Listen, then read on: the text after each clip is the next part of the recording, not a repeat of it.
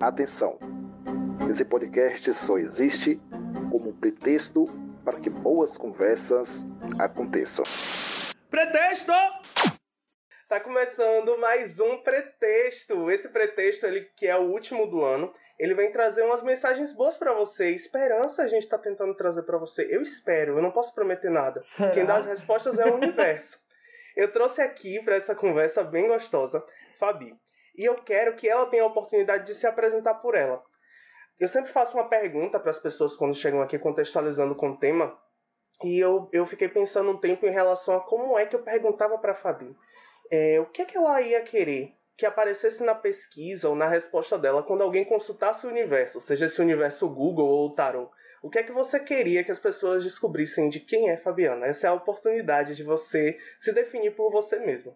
Putz, primeiramente, boa noite, bom dia, boa tarde, independente do fuso horário que você estiver. Rapaz, eu acho que eu esperava que a pessoa, quando ela me procurasse no Google, ela descobrisse que eu fosse rica e aí ela me contasse. Eu acho que É a essa verdade, é a definição, é a definição padrão que eu gostaria de ter. Mas, bem, é, eu gosto de me definir primeiramente como educadora, que é de fato o meu trabalho principal, né? Eu sou professora e, para além de professora, educadora, bilíngue. Mas também, nas horas vagas, e às vezes não tão vagas assim, é, eu sou também oraculista. Então eu trabalho com tarô e alguns outros oráculos, e eu acho que é isso aí. Mas eu faço um monte de coisa. Eu sou artesã, vivo das artes que a natureza dá. Sei lá, quiser que eu monte uma casa, já montei uma casa. Então a gente faz tudo. Já tudo. Sim, e a primeira pergunta que eu pensei foi justamente quando eu tava pensando em quem é Fabiana, é, eu, eu conversei com você um pouco antes sobre, poxa, eu quero ter um papo com você, e você falou, você tem o que para conversar comigo, bicho? Eu falei, mulher, tem um monte de coisa que dá pra gente falar, tu é doida? E eu acho que você não esperava que eu mandasse, tipo, um bloco com um monte de coisa lá. Você, você ficou olhando aquilo, você pensou o quê quando eu mandei aquele print com várias ideias? É isso. Eu primeiro gostaria de dizer que nesse momento é, uma certa quantidade de pessoas está realizando um sonho que não é meu, porém que é dessas pessoas, de sempre comentar desde que eu era criança que eu tinha voz de radialista. Então talvez esse seja o momento de realização dessas pessoas. Eu já fui abordada, às vezes, assim, tipo, 13 anos, e a pessoa, não, você seria uma ótima radialista. Como eu odiava minha voz, isso não fazia sentido para mim, mas tudo bem. É, mas apesar de ter essa conversa do, de ser radialista e alguns amigos acharem que eu devia fazer YouTube, etc., eu acho que eu sou uma pessoa muito boa em contar histórias espontaneamente, mas não nesse processo de podcast. Tipo, pra mim ainda é muito estranho, né? Tudo isso. Então, quando eu pensei, ah, não, uma pessoa me convidando para falar, fala sobre o quê, mano? Eu falo sobre várias coisas, mas é, é isso, tem que ser no momento espontâneo, rolou, porque Pronto, uma coisa que seria bacana de encontrar no Google sobre mim é que eu sou contadora de histórias, porque realmente todas as coisas no mundo que poderiam acontecer com o ser humano já aconteceram comigo. Meu Deus! Top 3 histórias aleatórias de Fabiana, valendo! É pra contar mesmo? É, bicha, quem sabe faz ao vivo.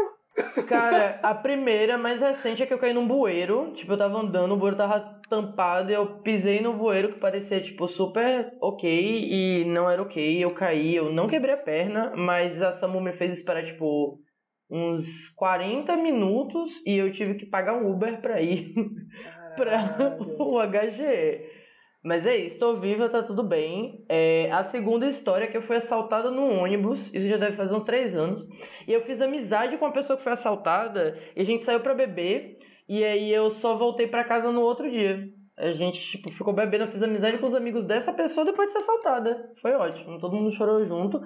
Uma terceira história, nossa, cinco, nessa pressão. Cara, eu não sei, mas eu, é, eu sofro muitos acidentes. Ah, eu caí na ladeira da Barra e eu fui salva por um conhecido. E eu também não quebrei nada na época, mas eu bati a cabeça e fiquei meio sem saber o que estava acontecendo durante uns cinco minutos. Caralho, velho. É isso aí. Então, assim, não quer dizer. é, Eu contando, eu sempre Desastres. conto rindo. Mas são muitos, é, são muitos desastres. Nossa, Tem alguns que eu não posso contar por ser passiva de processo, mas. Meu Deus! Você me fez ter um flashback maligno aqui agora, real, porque na época da faculdade é, eu tava atrasado ali no extra, fazia a faculdade ali na Unifax, então o extra, imagina o horário de ponto, 6 horas, aquele turbilhão de gente, o caos. E eu tava atrasado vindo do, do, do trabalho, eu acho já. Era meu primeiro emprego, eu tava com um monte de papel na mão, estudando, acho que era ou era prova, era seminário. E eles tiraram um bueiro, sabe, desses de, de ralo de chuva, eles tiraram a Sim. grade de proteção. Velho, eu caí com tudo. Uma perna ficou e a outra dobrou, assim, tipo. Foi nessa escalou. pegada aí, mano. E, velho, eu tava tão concentrado em, tipo, terminar de ler meu negócio que eu só pensava, caralho, eu tô atrasado. E aí eu tirei o pé com tudo, assim, o pessoal veio me buscar e o meu sapato tinha ficado. Aí a mulher fez, seu sapato, menino, você tá bem? E eu, depois eu fiquei sentindo uma dor terrível na, na virilha, assim, sabe? Por ter escalado. Mas aí, na, na, adrenalina, eu nem pensei. Depois, na sala, que eu falei com as meninas, tipo, velho, aconteceu um negócio ali bizarro, mas deixa eu fazer essa prova aqui. velho, Não, loucura. mano, graças a Deus as pessoas na rua me ajudaram, porque eu ia ter. Eu ia ter me lascado, velho. E você narrou com costume. Você narrou com um tom de. Ah, desastres acontecem comigo o tempo todo.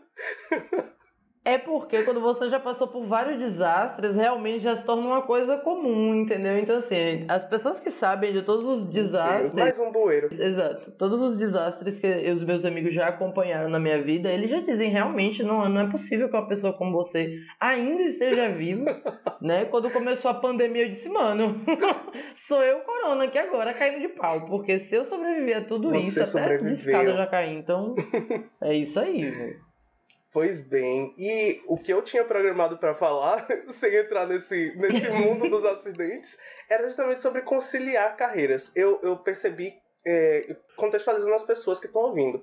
Eu conheci Fabi a partir de um momento em que ela passou a ser minha professora de inglês, é, num curso que foi pensado para dentro de uma empresa. Então ela, ela fazia o curso dentro da empresa, mas era um curso particular. Então a gente já começou várias conversas que eram basicamente nós temos que tomar os meios de produção, eram basicamente esse o elo que, que uniu, e o inglês, e a gente, ela era minha professora de inglês, e eu comecei a perceber camadas, e cada vez mais que a gente se, relacionava e conversava e tinha contato, tinham essas camadas sendo ganhadas, porque era a Fabiana educadora, era a Fabiana é, empreendedora depois, depois eu conheci essa faceta oraculista, e tudo isso estava permeado por um véu que era ninguém vai me achar no Instagram, querida, porque essas múltiplas facetas elas não podem cair na mão, das mãos das minhas crianças. E eu queria falar mais sobre isso, de como é conciliar essas vidas, como é conciliar, ainda mais com esses acidentes que acontecem no percurso, porque Olha, é até mais fácil do que parece, mas eu admito que isso exige um nível de, de. Como eu posso dizer? É realmente como se eu tivesse ligada no 220 24 horas, sabe? É, eu passo muito tempo da minha vida pensando em coisas. Eu acho que, em parte, isso é fruto do capitalismo. Sim. É importante dizer aqui que eu odeio o capitalismo e eu culpo ele por todos os problemas da minha vida, até mesmo cair no bueiro. Amém. Porque se o bueiro fosse, né, é, fiscalizado Exato. com frequência as pessoas não tivessem medo de gastar dinheiro, medo, risos, é, não teriam pessoas caindo no bueiro, né, galera? Então, em parte, a minha vida é difícil por causa do capitalismo e por isso também eu fico sempre ganhando vários projetos mirabolantes. Em outra parte, é porque realmente é, a minha mente ela é incansável e é como se a minha primeira mamadeira tivesse sido uma garrafa de Red Bull. Meu Deus. Então, eu tenho ideias 24 horas para diversos tipos de coisas. Então, realmente, é, eu acho que eu já fiz um pouco de tudo na vida. Eu já fui recepcionista, eu já trabalhei como atendente, é, já trabalhei vendendo coisa na rua. E aí depois virei professora, monitora, pesquisadora, agora oráculo e mais não sei quantas coisas. Cara, a questão de conciliar, tipo, uma das coisas que eu tenho muito clara na minha mente é que eu só tenho um trabalho fixo, de fato, que é ser professora. Eu acho que essa é uma coisa muito importante, a gente saber diferenciar o que é trabalho e o que é uma coisa que você gosta de fazer, porque não caiam na falácia de que a gente faz o que a gente ama, Sim. porque se você ama uma coisa, você trabalha com ela, em algum momento você vai odiá-la para sempre. Então, sim, tem vezes que eu odeio estar trabalhando como professora, tem momentos que são maravilhosos, como tudo na vida. Só que quando você faz algo por querer fazer apenas e não para ganhar dinheiro e ser sustentada por aquilo, você se sente muito mais tranquilo em fazer as coisas. Então, por muito tempo eu produzi arte, por exemplo. Então, eu pinto, eu bordo, literalmente. Não é nem aquela coisa tipo pintar e bordar, pintar é eu faço crochê, velho. E toda vez que eu aprendi a fazer uma parada diferente, eu aprendi a fazer móveis. E aí as pessoas ficavam, ai, por que você não monetiza isso? Porque eu não quero destruir todas as alegrias da minha vida. Se eu monetizar todas as paradas Sim. que eu sei fazer, eu não vou ser feliz com absolutamente nada. Então, eu acho que meio que fazer várias coisas tem a ver com você conseguir ter a possibilidade de separar. É, e relacionado ao fato de que eu tenho muitos acidentes, tem o fato de que eu nunca de fato é, acabo hospitalizada. Porque eu nunca quebrei Graças nada. A Deus. Graças às energias aí, minha filha. Porque... É. Eu sou um gato, eu caio, mas eu caio em pé. Quantas porém, vidas ainda faltam? de que eu tô. Quantas vidas ainda então, faltam? Hoje, hoje rolou essa conversa que talvez eu esteja gastando demais, porque hoje eu quase des... eu quase caí da escada do prédio. Meu Deus. Descendo um, uma parada e eu tropecei. Aí eu parei assim, com o meu pé meio mais para ah. baixo do degrau do que deveria. E pensando, todo dia Deus me pergunta. É hoje? É. Espera um pouco. É Mas, minha gente, como é que pode isso? E antes de entrar nessa vibe oraculista, eu queria que você aproveitasse esse momento para enaltecer e divulgar o Donas da Porra Toda. Porque eu, eu me sinto muito feliz em falar Donas da Porra Toda. Eu porque... amo falar Donas da Porra Toda, porque era o nome original que eu queria, mas aí disseram, não, é assim? demais. É porque assim, o nome, primeiro, pra, né, quem tá ouvindo não fazer sentido, vamos apresentar. Sim. É, o Donas da Zorra Toda, ele é uma empresa, um negócio. Enfim, ele é um, um serviço de manutenção residencial e de confecção de móveis, né? É, de madeira pinos, principalmente, mas enfim, madeira em geral. Será que eu fiz as artes certas? Porque agora eu fiquei pensando. É, eu escrevi aqui donos da porra toda. Eu tô quase abrindo o Instagram. Bicho era... Não, é donos da zorra Isso. toda, pelo amor Gente, de é porque Deus. Eu, eu fiz os cards da, das primeiras publicações quando o bebê Donos da Zorra é. Toda veio ao mundo. E aí agora, quando ela começou a falar, eu fiz, oxe, e é como? Se eu sempre falei Donos da porra toda. Aí eu fiquei. Todo mundo sempre falou assim, mas assim, dentro aqui de casa e não na rua. A gente apresenta as pessoas como donos da zorra toda por respeito a pessoas idosas que não Sim. gostam de xingar.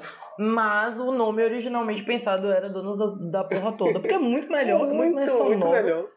Mas enfim. E aí é isso, essa empresa que as pessoas acham que é minha, mas não é, é da minha Sim. companheira. Ela enfim, a gente atua principalmente em Salvador, né? Se for ilha e afins, tem que ser conversado. Mas esse é um dos projetos que, aliás, apesar de eu não trabalhar é, tão ativamente dentro dele, né? Eu sou meio que social media designer e ajudo na confecção de alguns dos móveis também do Donas. Apesar de não ser da minha empresa, mas enfim, a parada Sim. é aqui dentro de casa, né? A gente teve que montar uma oficina. Vamos, vamos meter mão. Exatamente. Então, assim, quando eu não tô, né, pintando, desenhando, criando músicas e salvando o mundo, eu vou lá, vou lixar aqui uma tábua, vou sei lá, passa um verniz. Sim. E é isso aí. Então, assim, contratem, procure. O nome é Donas da Zorra Toda. Pelo amor de Deus. Vou deixar o link certo. Vou deixar o link certo lá. Vão Por lá, favor. rola o vídeo todo, vai no final, chega nas artes, o card bonito fala assim: Eu Sim. vim pelo pretexto, aquele artista maravilhoso. Ah, eu amo essas coisas, tipo YouTube, quando a pessoa vai naquelas músicas velhas, sabe? As músicas aleatórias. Ah, eu vim aqui. Sim, vim por fulano. É, vim pelo fulano de Itacaré. É, um pouco massa, E dá vontade velho. de você ir lá tipo, procurar saber é que, que porra é essa desse fulano de Itacaré que mobilizou Exatamente. essas pessoas. Eu acho incrível. Fazer o caminho reverso. Sim. Então, por favor, entrem lá, comentem e, obviamente, façam orçamento e façam serviço, né? Porque... Exato. Eu acho incrível porque é, foi criado pensado em, em comunidade mesmo, assim, tipo, atender um público que é diverso, atender a comunidade LGBT, feito por pessoas LGBT para atender essa comunidade. Entendendo principalmente que é difícil, enquanto mulher, enquanto LGBT, Sim. tipo, poxa, eu vou botar um cara aqui dentro da minha casa, tipo, é, abrir uma porta para que uma possível violência dentro do, do, do, do, estado que a gente vive, com os números que a gente tem, eu acho que é importantíssimo a gente ter um trabalho como o Dona faz, porque é exatamente isso, é necessário, sabe? A gente, eu não estou tirando dados da minha cabeça, não, tá no jornal, tá o tempo todo aí, a gente vive essas violências, então que bom que a gente tem oportunidades e, e maneiras de, de procurar outros caminhos e outras pessoas que possam nos ajudar a fazer nossas tarefas. Não, é, isso é importante, né? Falar que o público é bem específico. É, a gente atende majoritariamente mulheres e pessoas da comunidade LGBTQIA+, né? Uhum. Homem só pagando muito caro, risos. Homem cis, viu, gente? Pelo amor de Deus. Mas essa parada com donas é muito bacana de perceber é, como o, o negócio reverbera mesmo para as pessoas. Tipo, primeiro, em relação às pessoas se sentirem mais seguras, é muito comum a gente ouvir relato da galera de tipo, ah, eu antes precisava fazer um serviço aqui e eu tinha que chamar um amigo para ficar na minha casa porque vi um cara trocar fechadura, ou vi um cara mexer na parte de alguma coisa no banheiro.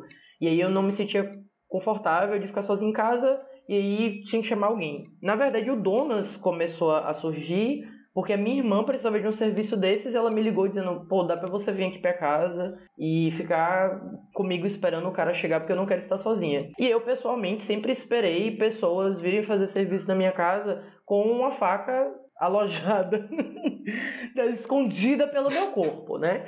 Então é isso. Você, entregador Sim. de comida, você, atendente, se você me conhece, se você já foi à minha casa, saiba que todo o processo foi feito com a faca escondida, uma faca de pão, provavelmente, escondida, sem você perceber, Sim. porque se você tentasse qualquer coisa, eu ia te esfaquear.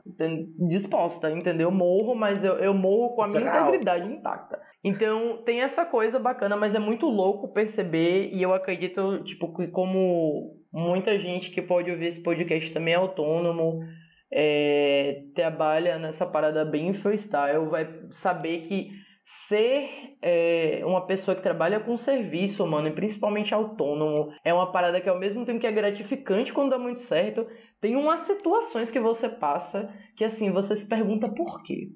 Não seria menos humilhante ter um chefe para dar uma chicotada na minha lombada? A gente não sabe, mano, entendeu?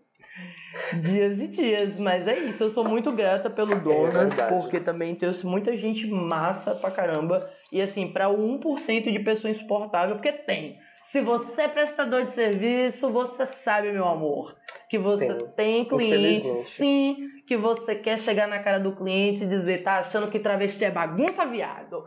Mas você não pode, porque você precisa pagar a sua não luz e a sua não, energia. Tem como. Viu? Pagar aquela tampa de bueiro que vai ficar sem consertar para o coleguinha cair no outro dia. Então, assim, é, para esse 1% babadeiro que te sacaneia, tem 99% de, de pessoas massa que, velho, dão os depoimentos assim. A gente fica feliz de perceber que a pessoa pelo menos se sente segura de ter o básico, que é, sei lá, um serviço feito na casa dela. Isso é muito sem noção, mas. E é maravilhoso também ver os caras que passam na rua Sim. quando a gente tá fazendo serviço, por exemplo, em casa. E, sei lá, tocou numa porta, por exemplo. Já rolou de aí um engenheiro aleatório parar para dizer: ah, mas não é assim que se faz, não é dessa forma. Mano, ai, aí se respira, entendeu? E, enfim, deixa quieto. O mansplain. Exatamente. Pois é. Rola muito. Você tocou num, num ponto para mim que é onde, onde a gente vai começar a chegar no oráculo, hein?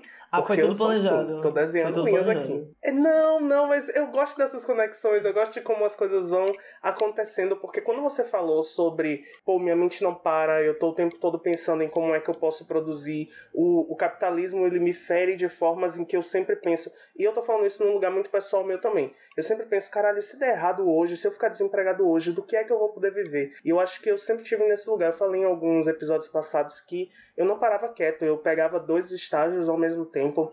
É, eu sempre procurava empreender de qualquer forma e eu vejo isso muito na sua fala. Mas tem um ponto que eu nunca parei para pensar e que agora com o podcast, com essa dedicação, eu começo a ver, principalmente vindo de outros influenciadores. O Hulk, não sei se você conhece o Hulk. Maravilhoso, Hulk, se você estiver ouvindo, saiba que você só traz alegrias à minha vida. Hulk é incrível, e um dia desses eu vi ele falando, uma moça questionou a ele, Hulk, eu quero tatuar o seu desenho. Ele falou, eu não vendo.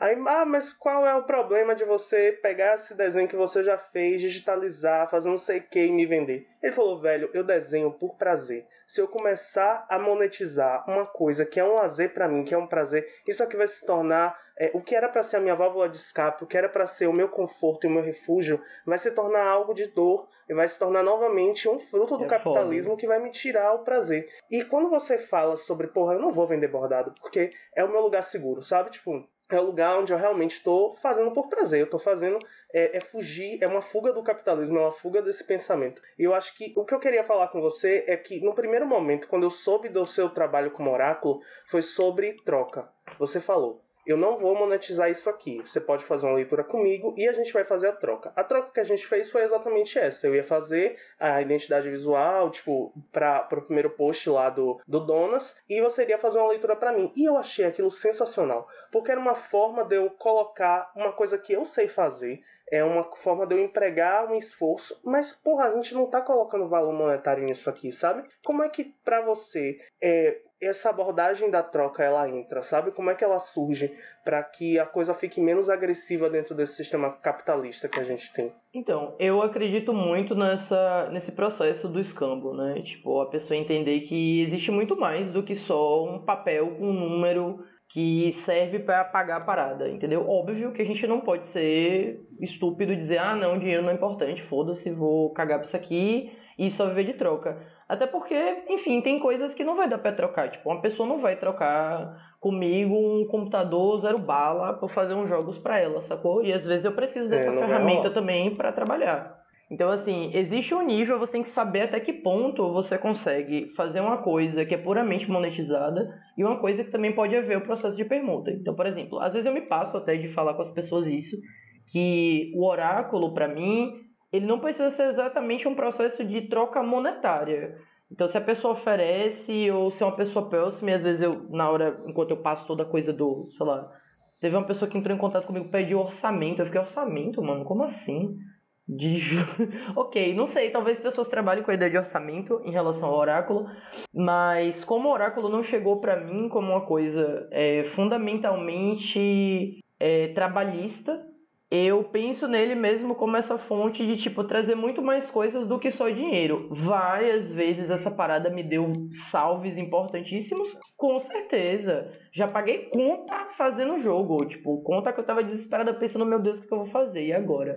Que é isso, gente, ser professor não dá esse dinheiro todo não.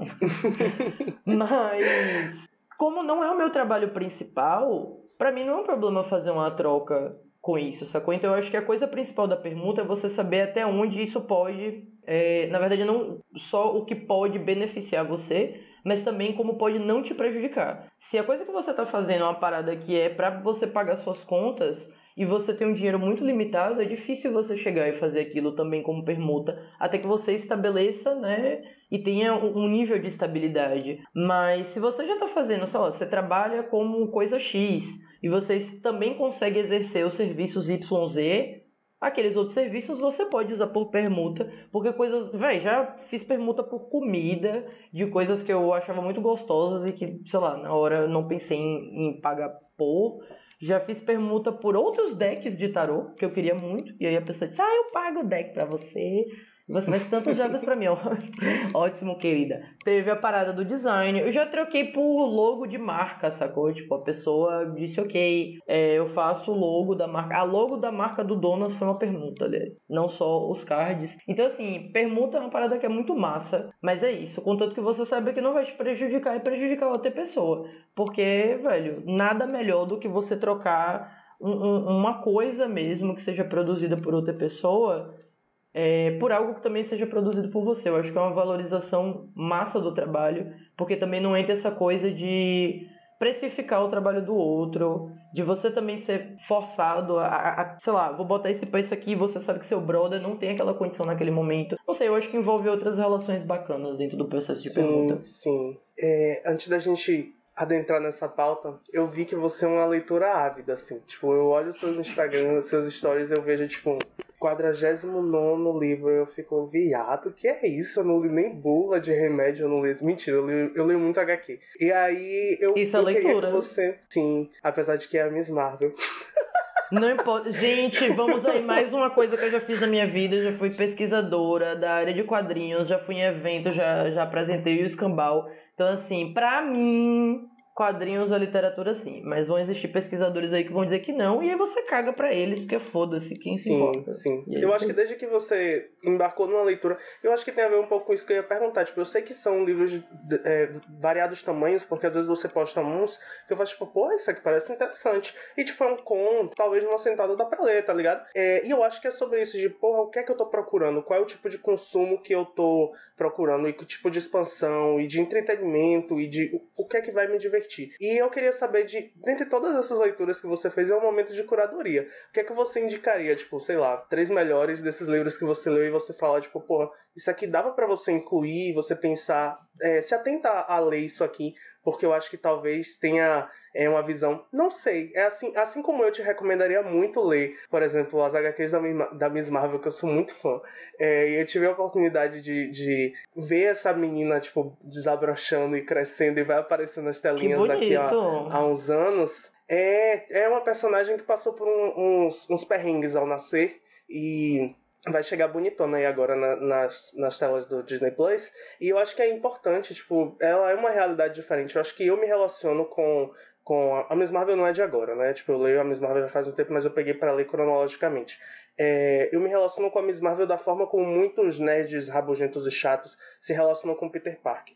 Mas eu tenho uma felicidade tão grande em ver é, a Miss Marvel crescendo e indo para outros caminhos e não só ficando tipo dentro daquela caixa porque eu tô crescendo eu tô indo para outros caminhos. Quando eu vejo ela entrar, por exemplo, nos Vingadores e tipo, eu não vou ficar nisso aqui. Isso aqui era meu sonho, eu queria muito estar aqui, mas essa, essa estrutura e esses pensamentos eles são completamente inadequados com o que eu posso proporcionar para o mundo. E aí ela monta o time dela, ela vai para os campeões e eu acho que é o tipo de conteúdo que tem me agradado no sentido de de ver uma personagem, acompanhar uma personagem. Ler quadrinhos é muito complicado porque tem muitas ramificações. Então, às vezes é interessante você pensar, porra, eu queria tanto embarcar nessa, mas, mas tem tanta, assim? tanta história, né? Quando você diz ramificações, no caso dos quadrinhos, por exemplo, de super-heróis, que você Sim. tem várias histórias se desenvolvendo e você pode, enfim, é, comprar diferentes livros ou, sei lá, as diferentes as sagas do mesmo personagem. É, não, então, isso acontece mais com os quadrinhos de super-herói, porque você pode ser Sim. um consumidor de quadrinhos e ler quadrinhos biográficos, ler quadrinhos. É...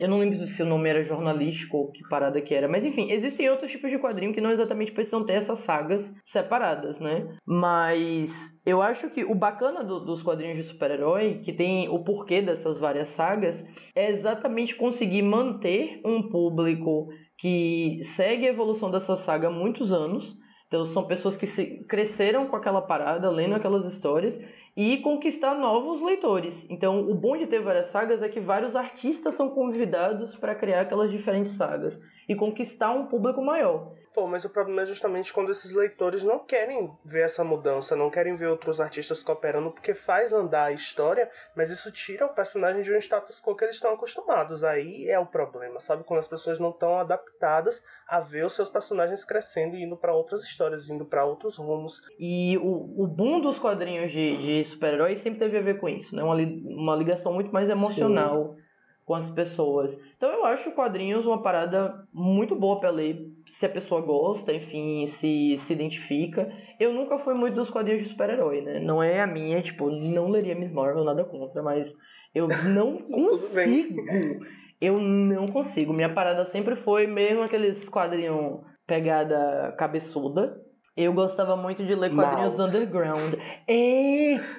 E olha que eu nem gosto tanto assim de mouse. Porque, sei lá, eu sou do contra. Eu sou diferentão. Tem uns assim, né? Tem uns quadrinhos que, tipo, não são é, quadrinhos. Geralmente é, é muito fácil associar quadrinhos a a super-heróis, mas existem esses mais clássicos que a galera. São tipo os clássicos, né? Que a galera bota tipo mouse, pílulas azuis. Tipo, usa como se fosse um aval. E eu fico, gente, qual é, é do mesmo jeito, gente. Para. A única diferença é terminologia, que o povo gosta de chamar de graphic novel. Gente, pelo amor de Deus, é tudo quadrinho. Isso aí é um nome. As pessoas usam a palavra Sim. quadrinho para deslegitimizar a parada e fazer parecer que o quadrinho de super-herói ele é menos. Só que quem vai estudar realmente a história do desenvolvimento dos quadrinhos percebe que por trás desse quadrinho de, sei lá, o cara usa uma cueca por cima das calças, mano, tem todo um pensamento em cima daquilo ali que não é só, tipo, ah, vou botar um super-herói. Não tem só a ver com isso. Tem a ver com, tipo, às vezes moldar a história de um país. Faz sentido, por exemplo, o Capitão América ser conhecido da forma como é, ser amado do jeito que ele é. Foi um quadrinho basicamente criado para é, ajudar no alistamento, Exatamente. fazer atrair mais pessoas para o alistamento é, norte-americano. Então, assim, não é uma parada pensada aleatoriamente. Então, as pessoas invalidarem o quadrinho de super-heróis achando, ah, é porque é pra criança. Aí cai também na questão de, tipo, porque é pra criança é uma coisa uhum. ruim, qual o problema? Mas aí volta pra essa coisa, ah, porque é bobo? Bobo por quê? De que forma isso é bobo? Então, assim, eu percebo que botar esses quadrinhos como Mouse e afins no lugar de, ah, isso é graphic novel. Mas se você lê X-Men Homem-Aranha, você está lendo quadrinhos. Não, mano, é tudo a mesma coisa, entendeu? Eles só seguem linhas diferentes de, de estrutura e tá tudo bem se você gostar mais de um ou de outro. Eu, pessoalmente, prefiro mesmo. É... Não sei se é isso. É... O meu quadrinho favorito ele não é o, o, mais underground. Provavelmente muita gente vai conhecer. Meu quadrinho favorito é Sandman. Sim, melhor quadrinho do mundo. Perfeito, tudo de bom. E que, aliás, tem várias é, ramificações né, na história. Tem a história base do sonho, mas você vai gastar uma nota aí num negócio de mil páginas, que vai ter 300 histórias diferentes que você poderia ler separadamente. E hoje em dia, se você for comprar um quadrinho mesmo de, sei lá, dos anos 90, você vai gastar mais de 100 conto num é negócio bizarro, de 19 bizarro. páginas. Então, né? capitalismo aí novamente, gente. Cair, né? O babado. Mas sim. Mas sobre... como que a gente chegou nesse beco? Ah, os livros. Exato. É ali a saída. os livros. Mano, então, eu, eu sou péssima para recomendar livros porque eu sou uma leitora muito aleatória. Eu leio um pouco de tudo. Eu leio autoajuda, eu leio ficção científica, eu leio romance, eu leio livros técnicos. Mas eu gostaria de tirar esse momento para recomendar principalmente é, um clube de leitura que eu acho do caralho, chamado Clube da Caixa Preta. Vocês podem procurar no Catarse. É um clube de patrocínio coletivo, né? E são todos contos de pessoas negras. São pessoas negras que escrevem esses contos e todo mês a gente recebe um conto digitalizado, né? É bem baratinho, tipo 8 conto, 10 conto que você paga por mês. E você pode fazer parte do Discord, hello, para conversar. Os nerds conhecem. Desculpa, nerds. Eu falei palavra nerd, mas eu não quero ofender ninguém, eu faço parte. Então, assim, é, é massa o Clube da Caixa Preta. Ele é coordenado por uma pessoa maravilhosa, que também é um escritor, quem quiser procurar, Stefano Volpe. Ele escreveu Os Segredos das Larvas, que é um livro de ficção, né? Que a protagonista é uma mulher preta, maravilhosa. E escreveu também Homens Pretos Não Choram. O não está entre parênteses. Ambos estão na Amazon. A Amazon me patrocina.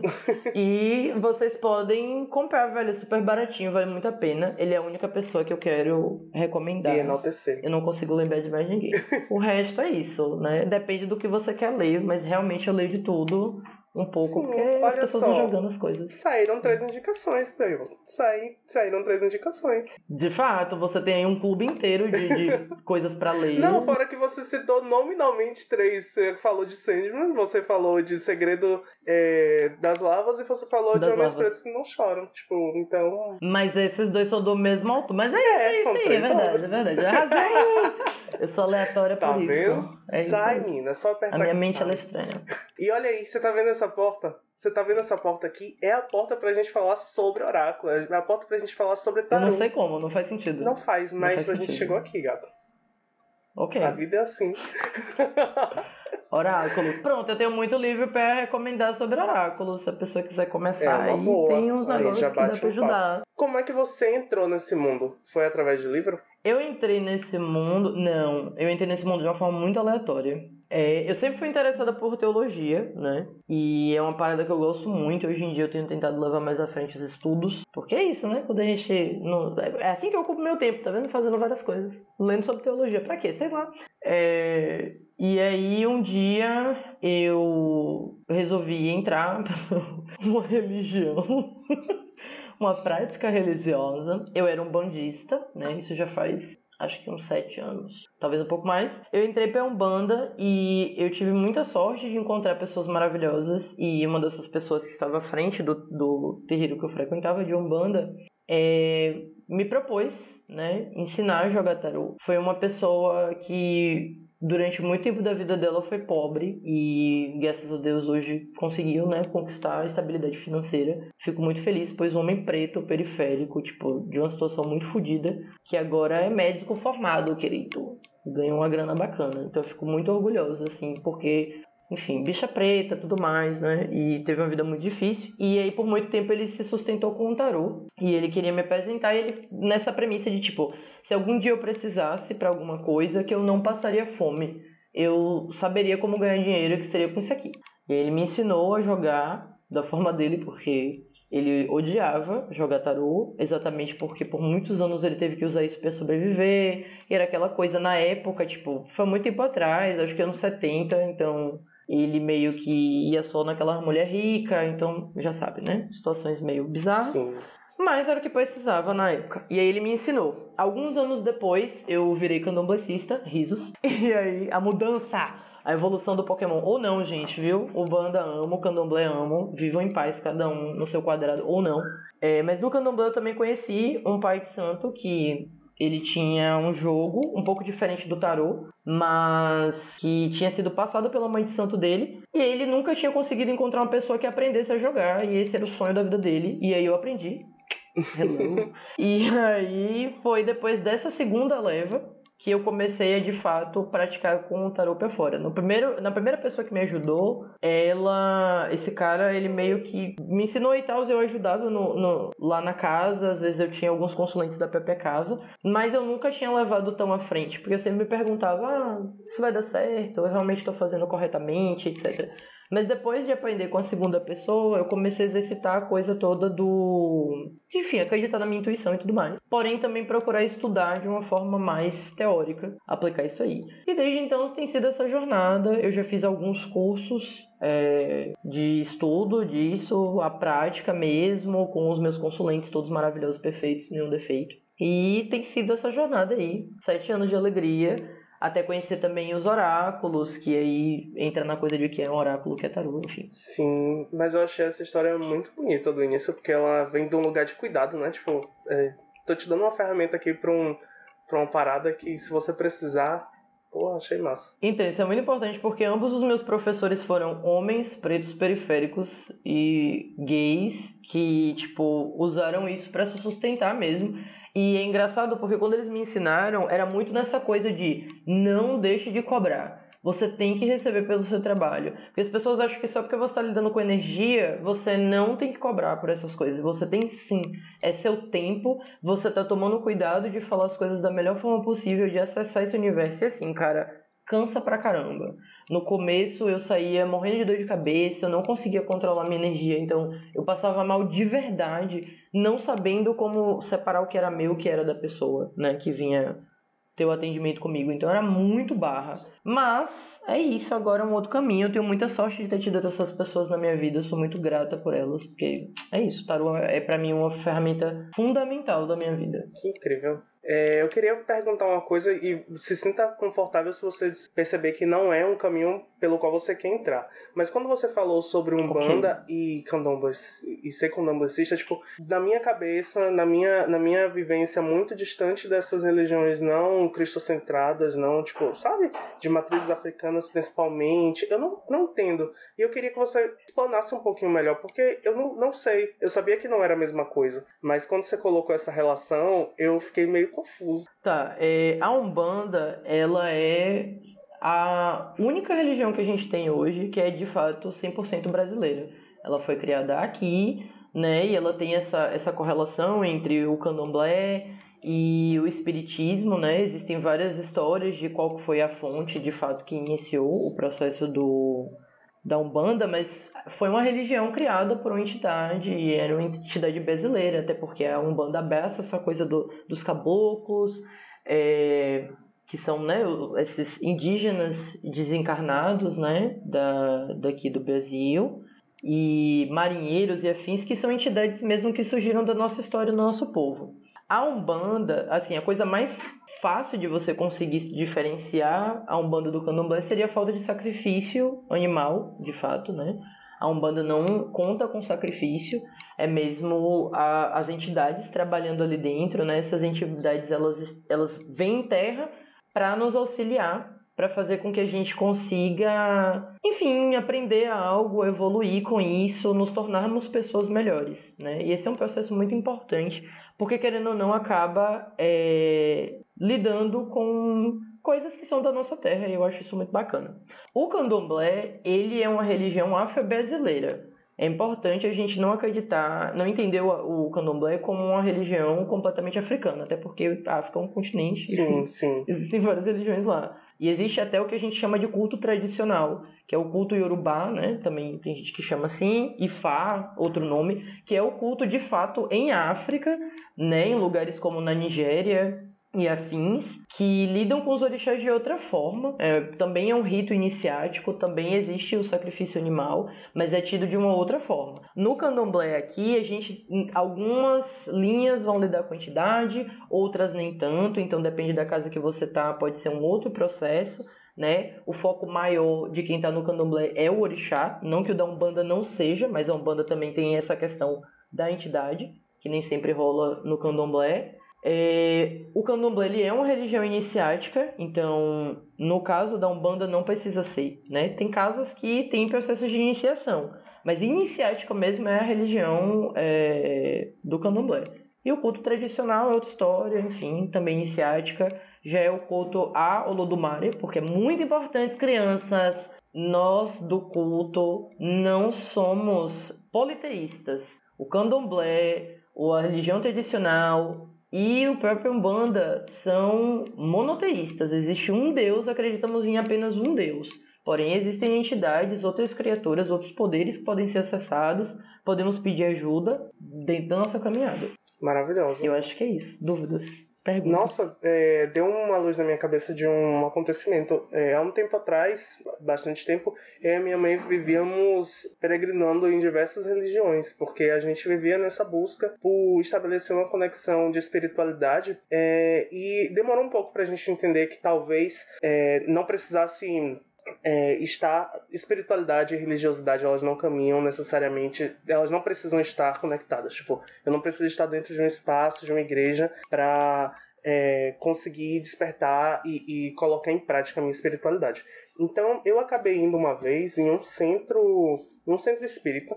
Tipo eu já tinha ido num centro espírita que era kardecista então era tipo uma pegada e aí uma moça indicou pra minha mãe em outra. E a gente foi, quando a gente chegou lá, menina, o negócio era, tipo, muito diferente. Aí a gente ficou, tipo, mãe, isso aqui, o que é que tá acontecendo? A gente vai participar do que é candomblé? E ela fez, eu não sei, mas, tipo, vamos ficar aqui. E a tour foi completamente diferente. E que você falando faz sentido. Então eu acho que era era um centro espírita que tinha como base, tipo, um, um bandista, né? Porque ela tem essa relação com com o espiritismo. Eles realmente Pode explicaram rolar. sobre isso. você, você falando, eu estava ouvindo os flashbacks dele explicando, por exemplo, sobre. É, caboclos? É, sobre os caboclos, isso. Nossa, não, se eu não anoto, foge assim da minha mente. É, eu caí numa thread esses dias, inclusive, off total, se você não souber, do Allan Kardec sobre o quanto ele tinha produzido obras que são lidas como racistas hoje. E aí eu fico vendo, tipo, enquanto a gente cai nessas histórias, às vezes, de atualização do tempo e, tipo, o que é que não seria cancelado hoje em dia, né? Sei lá. Então, né, é, eu não sou do rolê do espiritismo, então é possível que, enfim, fale besteira, mas de fato rola essa história de que, em parte, a Umbanda surgiu porque o espiritismo era uma religião, uma prática, enfim, que tem quem não considere religião, e sim uma prática de vivência mesmo, ele era muito mais voltado para pessoas brancas. Então, quando havia a quando chegava alguma entidade que fosse caracterizada como negra, tipo um preto velho, uma preta velha, ou um eixo de rua e por aí vai, essas entidades elas eram logo postas para fora, né, entre aspas, né, enfim, despachadas. Sim. Porque não era aceitado por aquelas pessoas que estavam ali naquele centro. Vamos lembrar que, enfim, afinal de contas, o espiritismo é uma prática muito antiga. Querendo ou não, surgiu numa época onde ainda rolava situações enfim, né, definidoras não é que não existam hoje, mas. Contexto. Você, é. Dando, é, a gente não tá passando pano, a gente tá dando contexto histórico. Exato. Mas assim, isso. Isso quer dizer que o espiritismo ele é uma religião racista? Uma prática racista? Não. Né? Hoje em dia você tem centros onde as pessoas é, misturam mais dessa coisa do espiritismo e da, da Umbanda. Tem Umbanda é, oriental, mano, hoje em dia. Tem várias outras coisas, várias outras linhas. Porque isso é, o espiritismo e a umbanda principalmente são vistas como essa coisa de vivência e não tudo de religião, porque é a prática mesmo de você tentar é, levar para sua vida uma filosofia de, de bondade, de caridade, de paz. Isso não quer dizer que a religião não tenha essas, essas práticas também, mas a religião ela acaba exigindo de você certas doutrinas que essas práticas, como a umbanda e afins, não te forçam a ter. Então, você não precisa abdicar de certas coisas na sua vida na Umbanda, a não ser coisas óbvias, como tipo, você não vai mentir, você não vai roubar, você não vai bater no coleguinha, né, juntar o cachorro na rua. Mas no candomblé você tem que abdicar às vezes de coisas que você de fato ama muito e faz parte, você vai ter que abdicar. Por exemplo, deixar de comer uma coisa específica. É, eu já tive que dentro do candomblé passar um tempo sem fazer tatuagem, sem cortar meu cabelo, eu não podia usar roupa de brechó. É, existe porquês disso, né? E dependendo da casa que você está, essas coisas elas são explicadas a você. Eu tive muita sorte de ter pessoas na minha casa que me explicassem o porquê das coisas, então eu sabia por que tal coisa estava acontecendo.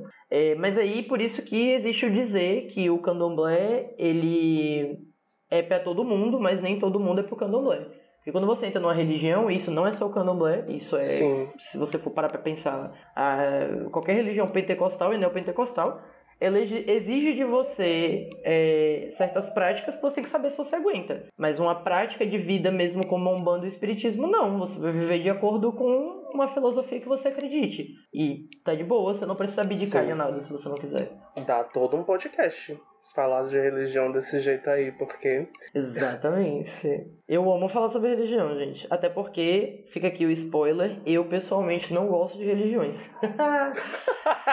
eu não gosto. Hoje em dia, sendo uma pessoa saída do candomblé, eu admito que para mim a prática espiritual e aí vamos né linkar com o oráculo Sim. a prática espiritual ela você criar uma filosofia viu que a porta tava logo ali? Exatamente. Elas às vezes são coisas mais honestas até do que a própria religião. Eu não compactuo com o discurso de que você se você precisa de uma religião para te fazer ser uma boa pessoa então você não é uma boa pessoa de verdade. Não. Eu não acho que isso seja certo. Às vezes a religião de fato te apresenta um caminho é, bacana. Eu cresci muito no candomblé e na Umbanda, eu me tornei uma pessoa infinitamente melhor. Eu era uma pessoa, nossa, eu era trash antigamente. Quando o Lucas me conheceu, eu já era uma pessoa 50% trash. Agora eu já transcendi completamente, não. Porque afinal sou do signo de Ares. Mas eu melhorei muito como pessoa. E assim, uma coisa muito bacana sobre os oráculos, que aí eu vou né, abrir esses parênteses para diferenciar o tarô do oráculo. Um oráculo é basicamente um sistema que vai te ajudar não só a, a trabalhar com essa coisa preditiva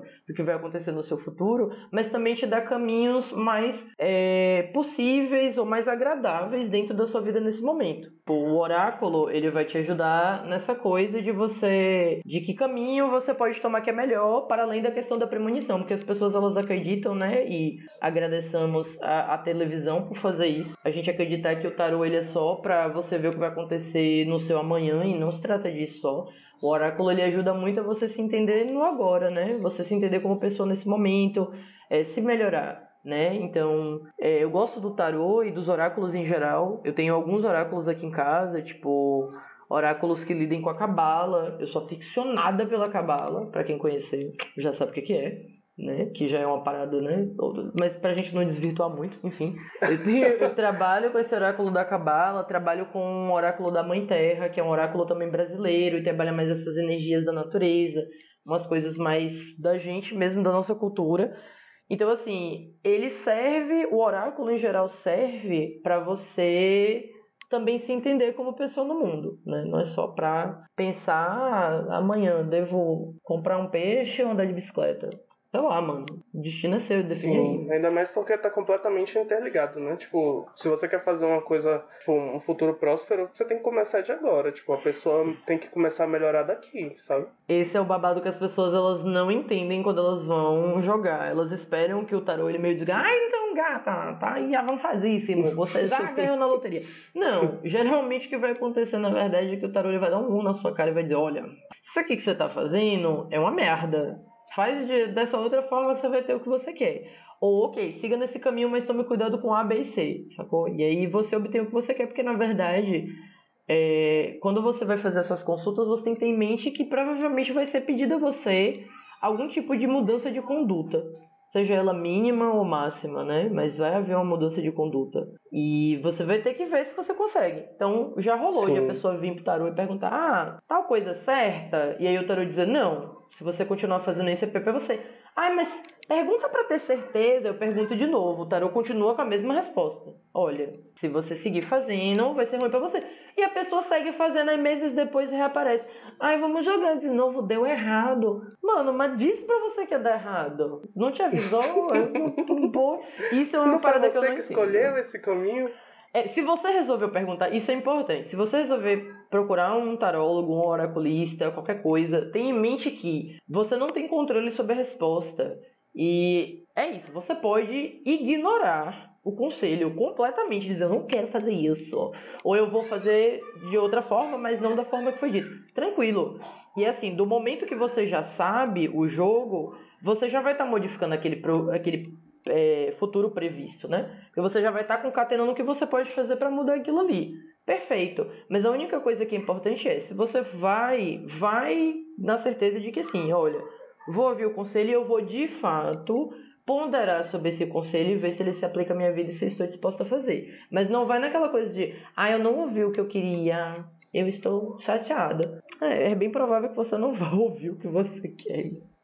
Então, é difícil. Sim. Nossa, eu quando, quando eu comecei a, a ter visão de que era mais para esse caminho, de que é um tapão na cara do agora do que um direcionamento pro futuro, é, as coisas começaram a ficar tipo, caralho. Mas faz você muito percebe, sentido. se você não souber o que fazer agora, você vai ficar aqui numa barata tonta esperando, hum, esse futuro gostoso que tá para chegar. Sim, vai mas cair não no chega meu com... colo. Exatamente, as pessoas têm que entender que tudo. Velho, isso é para tudo. Magia e os babados todo, tarô e oráculo e astrologia. As coisas elas estão fundamentadas na sua ação agora. Então, mesmo que você faça um mapa da sua revolução solar, que é o que vai mapear o seu mapa astral para esse ano novo, depois do, seu, do dia do seu nascimento, né, seu aniversário. Se você disser, ah, não vou seguir nada disso, não vou, sei lá me alimentar melhor, não vou fazer terapia, não vou fazer exercício, não vou conversar com coleguinha, foda-se, mano. Se eu, não importa se o tarô, as estrelas, né? Roberto Carlos cantou no fim do ano que sua vida ia melhorar. Se você não, não fizer nada, não vai. Não vai. O babado é isso. Eu sinto muito revelar isso. a culpa é das estrelas, já dizia Sim, o autor lá. A culpa é sua. A estrela é você. É, quando, quando eu tava escrevendo o convite para você, eu coloquei algumas vezes astróloga, eu coloquei algumas vezes papo astrológico. Hum. Eu coloquei uns termos que puxava para esse lado. E eu queria entender qual é a diferença entre oraculista, ah, eita porra, a oraculista e a astróloga. O astrólogo ele vai trabalhar com o posicionamento dos planetas é, no céu, né? Pensando, lembrando que astronomia e astrologia são coisas diferentes. A astronomia sim, ela vai sim. trabalhar mesmo o movimento dos planetas, todo o processo do universo, não levando em conta é, signo. Para ele, signo foda-se. É, e válido também. É um estudo foda também para quem gosta de fazer. Aliás, acho muito importante que o astrólogo ele também dê um saque em algumas coisas de astronomia. É, é, é bacana saber. Mas o astrólogo ele vai focar mesmo nesse posicionamento no céu, né? É, alinhado com constelações que representem esses signos que a gente tem, né? No caso do, do Ocidente, é, esses 12 signos, né? Tem a, a, parada do serpentário que o povo criou depois, mas foda-se. Esqueçam o serpentário, quem ligar para isso. Essa porra é uma viagem que não faz sentido, não é um signo. Ignorem essa porra. Então o astrólogo ele trabalha com isso, e aí a ideia da, da astrologia é, para os céticos de plantão, né? Ah, é astrologia, é, não é ciência, é uma pseudociência. Então não usa, mano. Tá bom? Essa parada foi estudada há milênios de anos por pessoas e foda-se, se você não quiser usar, tudo bem. É que nem a vacina, não quer usar, mas aí fica na sua casa, morre lá dentro. Exatamente. É a vacina. É, o astrólogo ele vai se valer mesmo desse movimento dos astros para tentar entender como esse movimento ele afeta a gente emocionalmente e fisicamente. E isso pode ser constatado, tipo, na forma como a, a, o mar muda, na forma como a natureza muda. Então, assim, como que essas coisas, se a gente é parte da natureza, como é que a gente não é afetado psicologicamente, emocionalmente, fisicamente por essa mudança dos astros?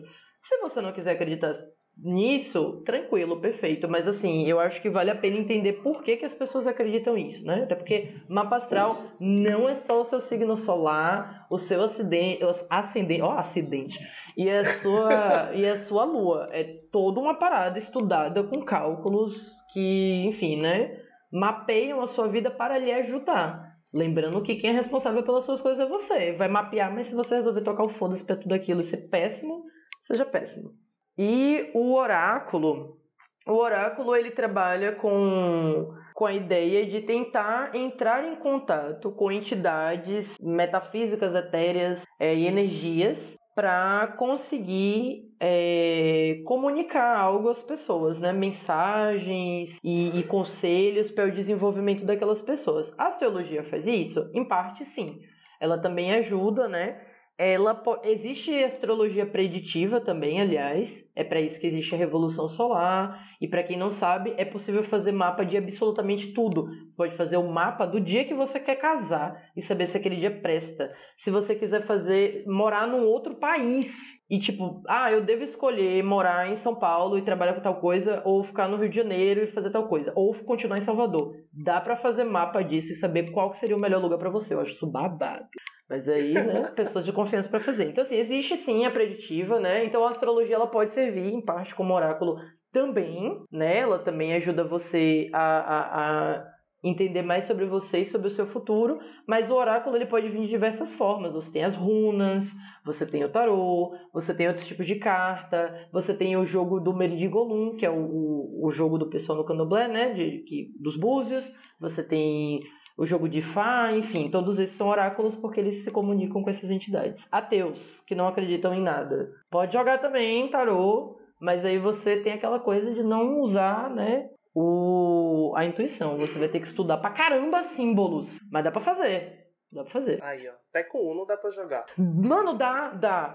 Tarô era um jogo de normal antes, não era um oráculo de fato. Virou um oráculo depois. Dá pra fazer, dá pra fazer. Viu? Baralho também, viu, gente? Eu boto muita fé. E eu, eu lembro que quando eu falei para você das perguntas que saíram, é, uma delas chamou muita atenção porque ela parecia muito mais. É, um, ela queria um direcionamento que talvez fosse muito maior do que o tarô pudesse dar para ela. Eu queria eu pedi para essa pessoa gravar um áudio é, dessa pergunta porque eu queria que ela é, ajudasse a gente a entender mais da compreensão do que é o tarô e como é que pode ajudar.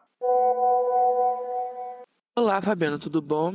Então, eu tenho uma relação muito ruim, né, com meu pai e eu gostaria de saber o que o tarô pode me ajudar em relação a isso.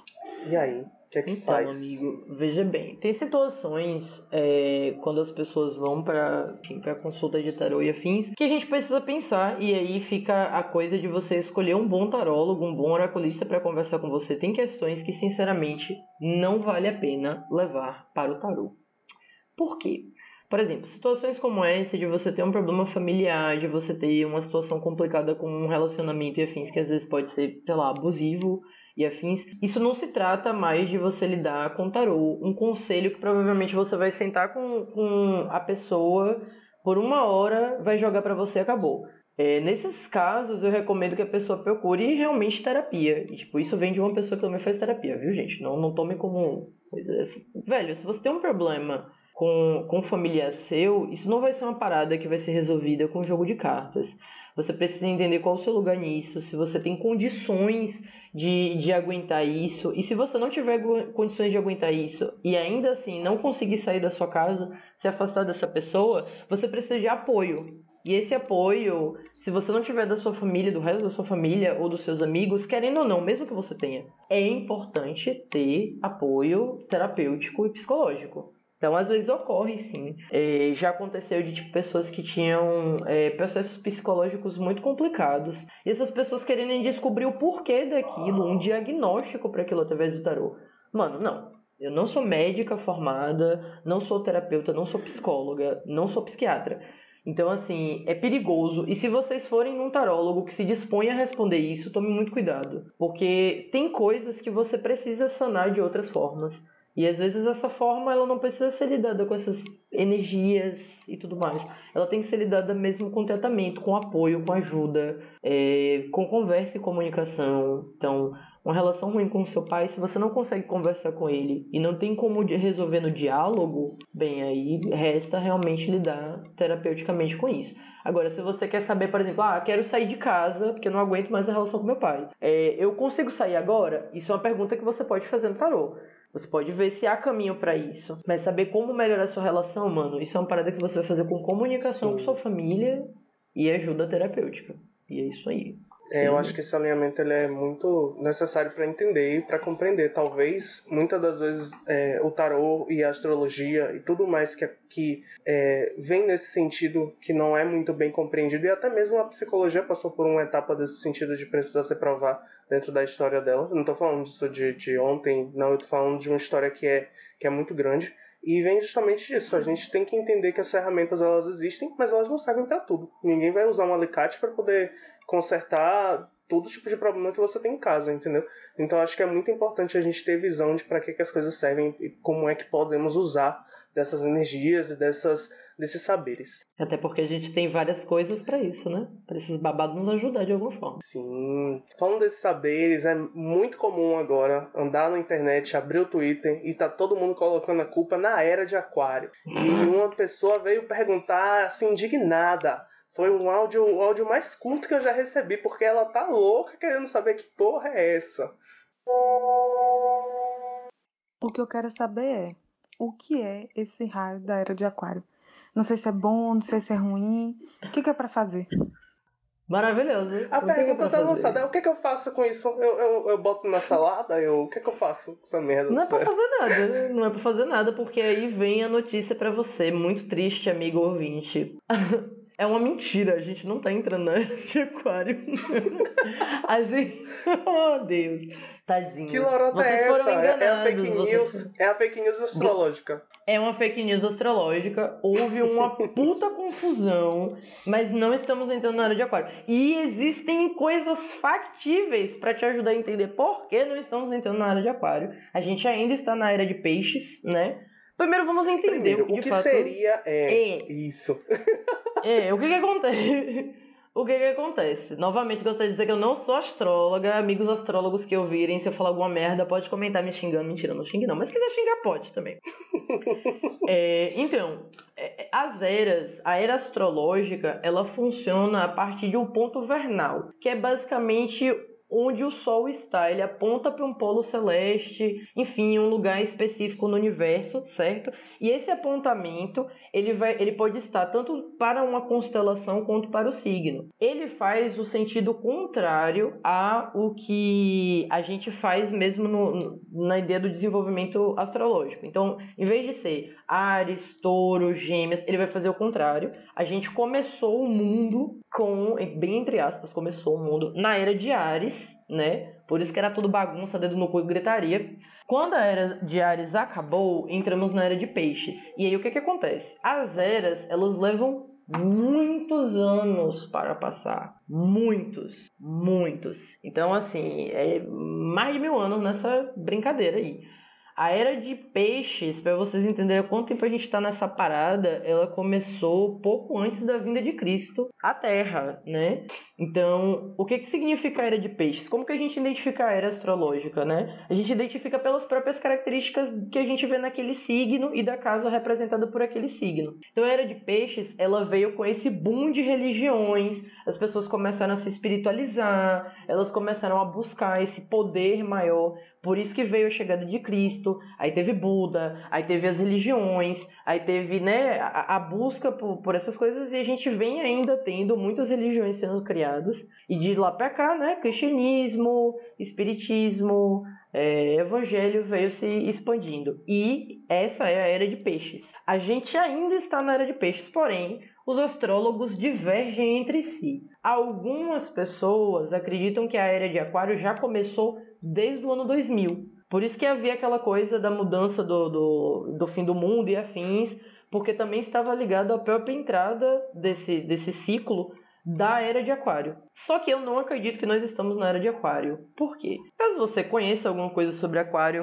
querido ouvinte, você já sabe que Aquário é aquele signo abominado não por preste. muitas pessoas por ser diferentão. Ele é pra frentex. Pense agora, coloque isso numa era Pense naquele seu coleguinha que tá saindo sem máscara e fazendo festa na pandemia. Pense naquele seu amiguinho que reclama da política, mas não vai votar, ou vota em nulo ou branco. Pense naquele seu brother que reclama que ninguém ajuda o outro, mas quando você pede ajuda para ele divulgar o seu trabalho, ele não faz. Isso não era do Aquário. Era de Aquário fala sobre a gente como sociedade entender que nós não somos individuais. A era de peixes ela é bem individualista ainda, porque a gente está no processo de tentar se entender no mundo, né? Aquela coisa de evolução pessoal e espiritual.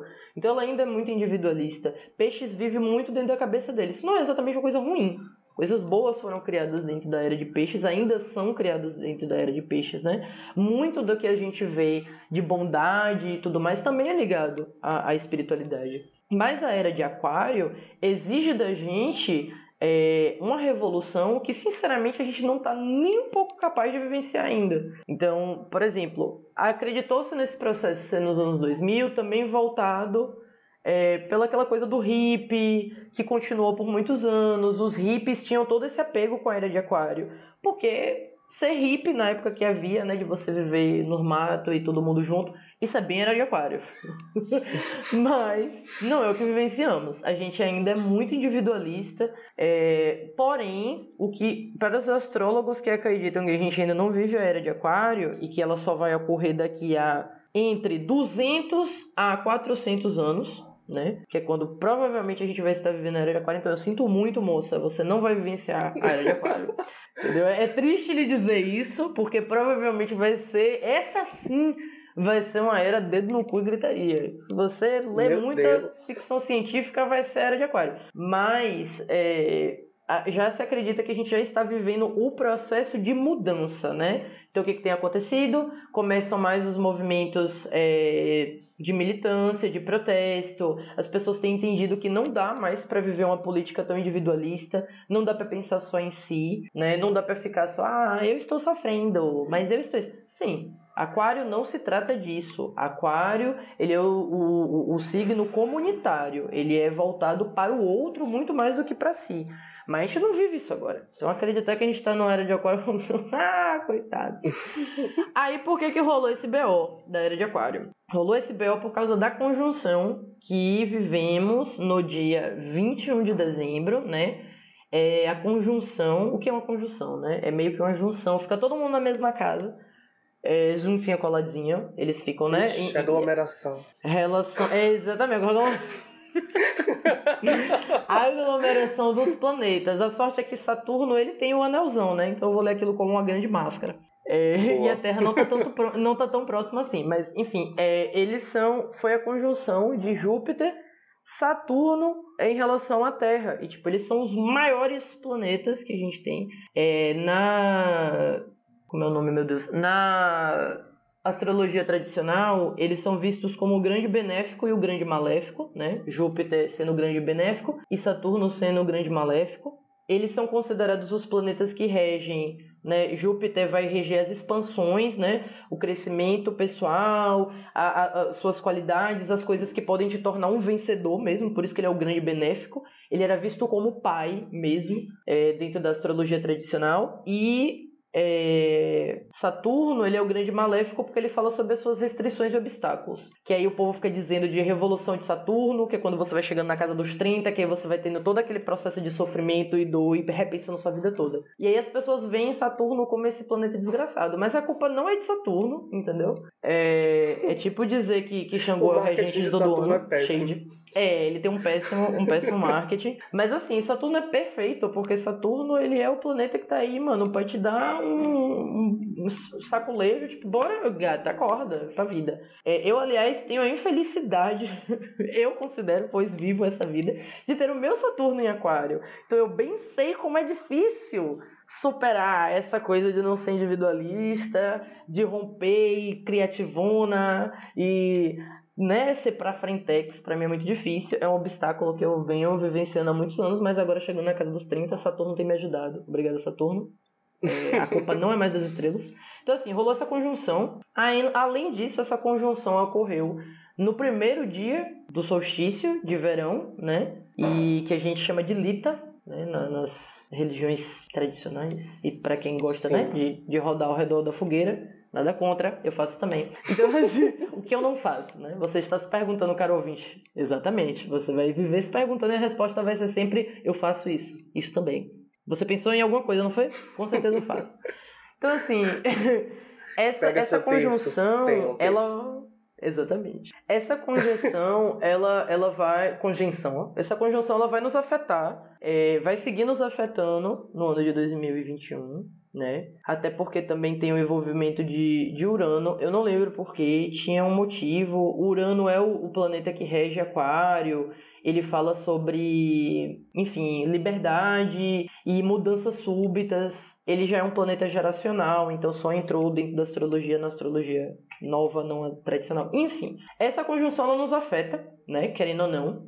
Foi um momento muito poderoso é, o dia, assim, para quem gosta de fazer, né, acender sua velinha, fazer uns negócios, se fez do dia, no, no, nos dias, né, antes, também no dia 21, sentiu que foi potente. Porque é isso, gente, os astros, eles têm energia, eles têm influência sobre a gente. Então, vai ter essa força no ano de 2021. Ah, isso quer dizer que vai se equivaler à era de Aquário e nós vamos quebrar tudo e vamos invadir bancos e criar uma sociedade igualitária?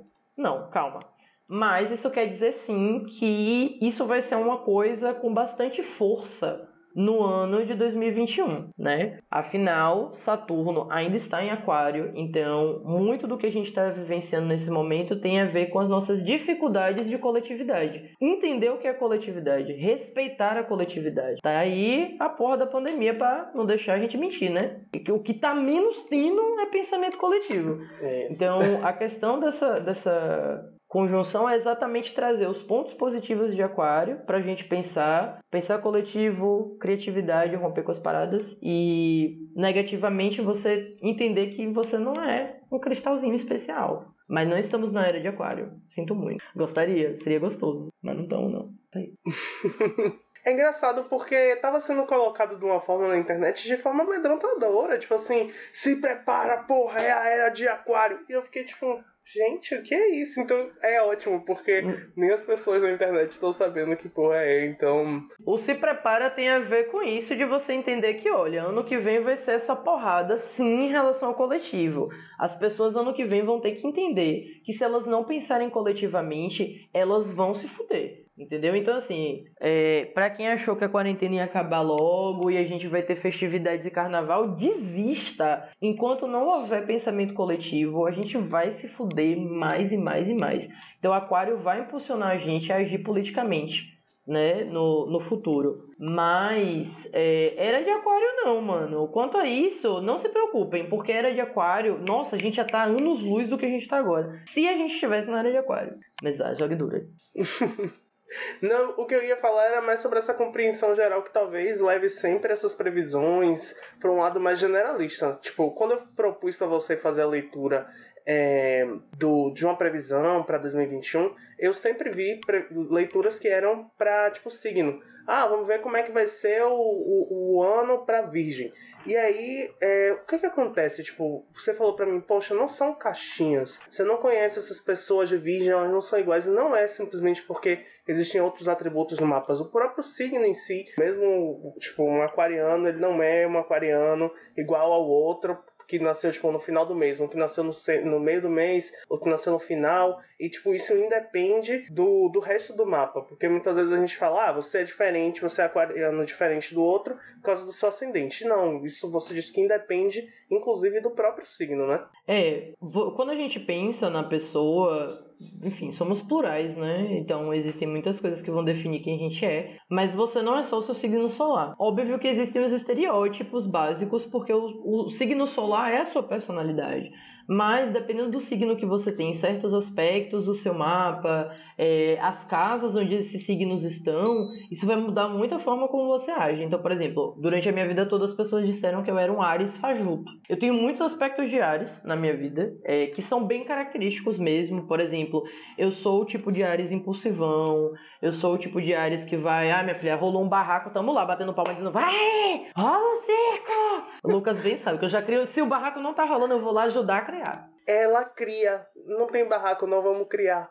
Eu gosto, eu sou o Ares mesmo, de tipo, vou bater. Mas, por exemplo, eu não sou o Ares que vai bater o pé e dizer que tudo é ele que tá, ele que tá certo. Eu geralmente fico muito na autodúvida, eu não sou o Ariano que vai, ah, me joguei, é isso aí. Não, eu dou uma freada depois de vige, é merda.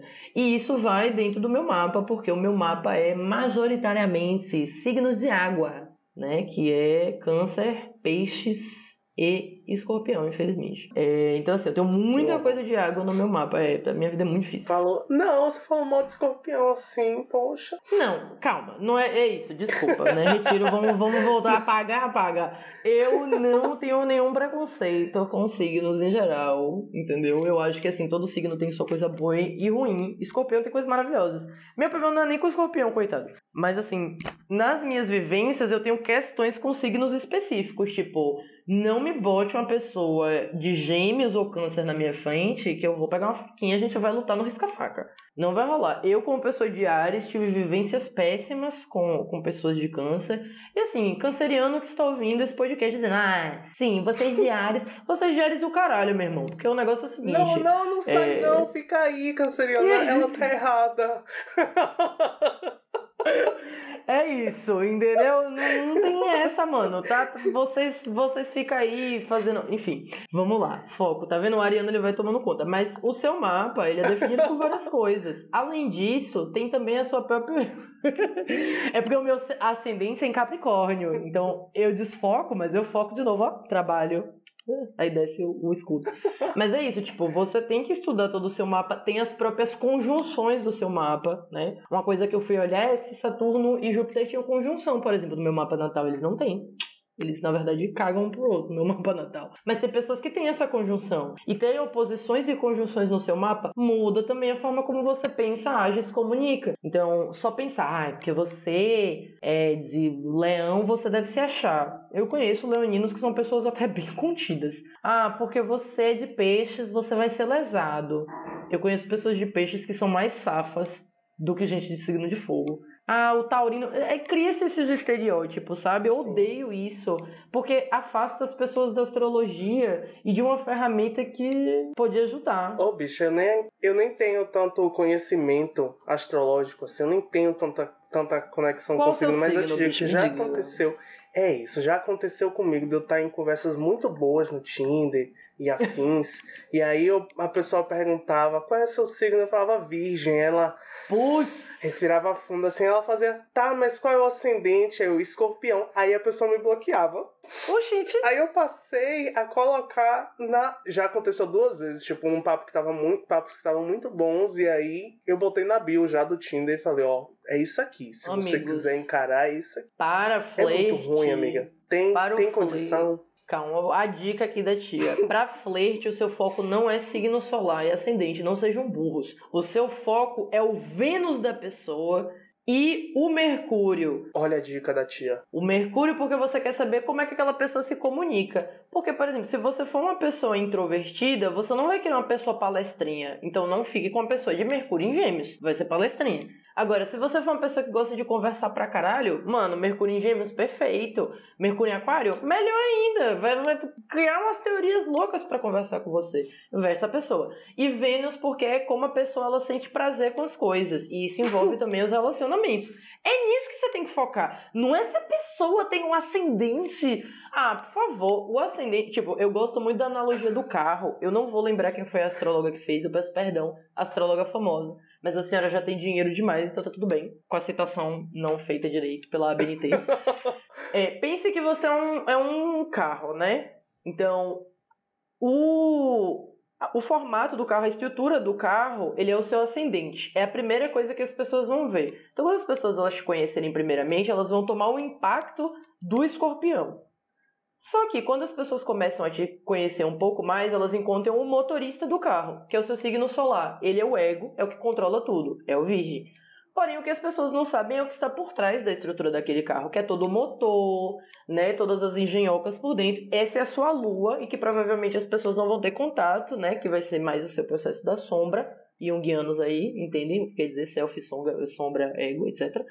é, a, a sua lua ela vai ser uma, uma, um aspecto mais seu, é como você sente, vivencia as coisas, é os processos dos seus pensamentos. Então, por exemplo, muito provavelmente quando as pessoas te conhecem, o primeiro impacto que elas têm, que é, é, o básico do escorpiano, assim, o escorpiano não é uma pessoa que se entrega de primeira. Ele é mais misterioso, ele se resguarda, ele sabe que ele não tem que falar demais, mas ele é um ótimo ouvinte. E, os escorpianos tendem a ser pessoas muito empáticas até, sabe? Pessoas que conseguem profundamente acessar processos de trauma, de cura, de ajuda, quando eles estão dispostos, né? Senão eles vão mandar você tomar no cu. Porque o escorpião também adora guardar um rancor, guardar as coisas dentro deles e depois, na hora certa, dar aquele shade que vai, nossa, meu Deus, vai parecer que você tava de férias debaixo da sombra, meu filho, porque a shade vai ser grande. Então, assim, o primeiro momento as pessoas elas vão receber essa carga de você, uma pessoa mais misteriosa, mais na sua, que não vai se entregar de primeira. Só que quando você se soltar, você vai ser como o virginiano. As pessoas têm uma ideia errada do virginiano porque se tem a ideia de que o virginiano é controlador. É uma das características do virginiano, sim, mas não é a única. Ele é um signo de terra, ele é um signo de terra. Então ele é um, um terra em geral é mais controladora mesmo em relação não às pessoas, mas em relação ao que elas acham, o que eles acham que é certo né? Que a gente tem Capricórnio, a gente tem. Aliás, lembrando que o Sol está em Capricórnio agora. Se você ouvir esse podcast em dezembro ou começo de janeiro, estamos em Capricórnio.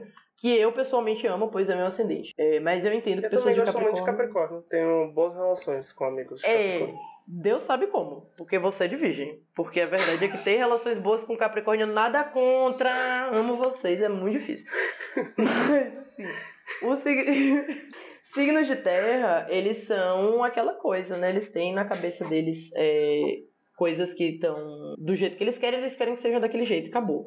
Mas ao mesmo tempo é isso, né? É, o virginiano, ele pode, assim, quando ele se apega, ele é amoroso. Então, assim, se a gente for fazer uma relação, é importante pensar, por exemplo, signos de fogo e signos de ar eles são os que menos se apegam, né? Os signos de terra e o signo de água, eles geralmente se apegam mais, mas os signos de terra, eles vão querer realmente levar aquilo ali para um patamar de segurança e estabilidade. Os de água, eles vão querer mais sonhar aquelas relações. É, o de ar, eles vão querer revolucionar o próprio sentido de relação. E o de fogo, ele vai curtir qualquer coisa, contanto que seja inovadora e seja aventura. Então a pessoa ela vai encontrar o seu o, o, o motorista, mas ela nunca vai conhecer de fato o que está por trás, que é o seu, os motores e a parte interna do carro, que no seu caso é o leão. Então, assim, é, isso quer dizer, por exemplo, se eu ignorar essas É coisas. quem tá esculhambando, é? Quem tá esculhambando é leão.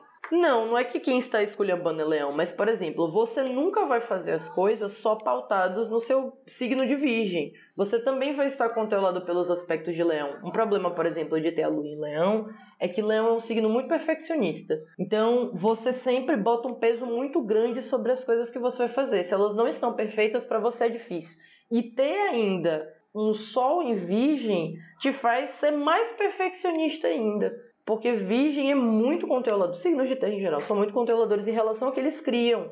Né? Eles acham que é importante criar com, com, com vontade, criar bem. Aquilo ali tem que fazer sentido. Né? Então é complicado porque você acaba pesando muito sobre você. Então, na verdade, as pessoas ficam preocupadas e te bloqueiam, só que o que elas não sabem é que é mais difícil para você ser assim do que para elas. Ai, obrigado por me Então. entender. Então é isso, mas assim, não é ruim se relacionar com a pessoa de virgem, né? Existem, tem até amigos que são. É, mas eu, pessoalmente, como uma pessoa de signo de fogo, me dou melhor com pessoas de signo de ar. Né? Pessoas de signo de terra geralmente têm uma tendência a se dar um pouco melhor com signos de água. O que é engraçado, porque eles acabam meio que sendo opostos, né? Então, estranho, mas Pra mim, pelo menos, funciona. Eu posso estar completamente errado, vamos no meio, eu não sou astrólogo, né? E eu acho que a água e terra acabam dando também mais certo. Mas é, é isso, a graça é que são opostos, então, na verdade, as pessoas imaginam que vai ser mais difícil, mas acaba não sendo, né? Assim, tão difícil. Complexo. É, a questão do signo é que você tem que lembrar que você é uma pessoa adulta, né? Se você está ouvindo esse podcast, eu imagino que você seja uma pessoa adulta e que você precisa entender que, assim, para além do signo, e estamos levando em conta a astrologia ocidental, bom, existem várias coisas, mano, tipo, é isso. Voltando defendendo os arianos, entendeu? Ótimo signo, perfeito. Amo muito. Voltava no meu Tinder Não também, é. porque eu sabia que isso é. Eu sabia que era fundamental, porque as pessoas têm ideia muito bizarra de Ares. A galera achava que eu ia ser grosseira e. Ah, cheguei aqui, vou dar uns pega e sumir. Eu sou a maior bichona pra relacionamento que o Brasil já viu. Se eu quiser. Já, já tive minha, minha, É, minha minha filha. história de rodar na, na- no sambódromo, já passei a vassoura, o rodo, o mop e o. o- Mas eu também sou uma pessoa muito amorzinho e isso se advém ao meu Vênus em Câncer, né? Que é realmente, viu, pessoa sofrimento e dor. Só quem tem sabe. Rapaz, minha maior dor com Ares, tipo, encontrei um cara de Ares uma vez, foi justamente isso. Ele era apegado e ele queria, tipo, tomar as dores de um relacionamento ruim antigo, que ele queria se vingar do cara. E eu fiquei assim, amado, o cara fez mal pra mim, não foi pra você. Mas o Ariano Esquece, tem isso. deixa lá. Foi Am- triste. Gente, quem já teve amizade, amizade, relacionamento eu entendo que tenha sido complicado, mas amizade com pessoa de signo de fogo sabe que pessoa de signo de fogo é colado 100% com os brother. A gente não tem quem faça coisa com meus amigos que eu não vou caçar a pessoa. Ah, mas não fez nada com você. Não fez, mas fez com meu brother como se tivesse feito comigo. Faça mil desgrama comigo, não faça com um amigo meu que você vai morrer. Ele É me bom afastou porque eu fiquei com medo. Eu fiquei, se o cara nem fez isso com ele e ele já tá louco querendo se vingar, imagine se eu faço qualquer coisinha com esse filho da puta. Hum, Ele vai me matar. Não, Aí geralmente o signo de fogo, tipo, ele não vai ser, pelo menos não é uma coisa muito um atributo meu. Mas eu posso estar errado em relação ao lembrando, tem que ver o mapa da pessoa. Eu não sou uma pessoa muito vingativa de agir em relação aos outros, mas assim, se mexeu com um amigo meu, de textão a porrada vai ter. Porque é isso. E, e isso é uma característica muito básica de signos de fogo, né? Essa coisa da lealdade mesmo, de tipo, guerrear pelas pessoas que eles consideram importantes na vida deles. E mas aí também, meu filho, se você trair uma pessoa de signo de fogo, ade Deus. Que essa pessoa nunca mais ela vai te considerar da mesma forma, entendeu? Isso é muito pesado. A- as relações são diferentes, tipo, é, o signo de fogo talvez continue a relação com você, mas uma pessoa do signo de água, por exemplo, se você trair essa pessoa, ela vai lhe dar uma chance. Você traiu de novo, ela nunca mais vai olhar na sua cara. Se você passar e cumprimentá-la, ela vai fingir que você morreu. O signo de fogo não vai fazer isso, mas o signo de água vai. São os signos mais rancorosos do zodíaco. Eu, Meu Fabiana, Deus. não gosto. Mas entendo quem é. Acontece. Ai, que você falou, me veio 30 nomes na cabeça de quem eu.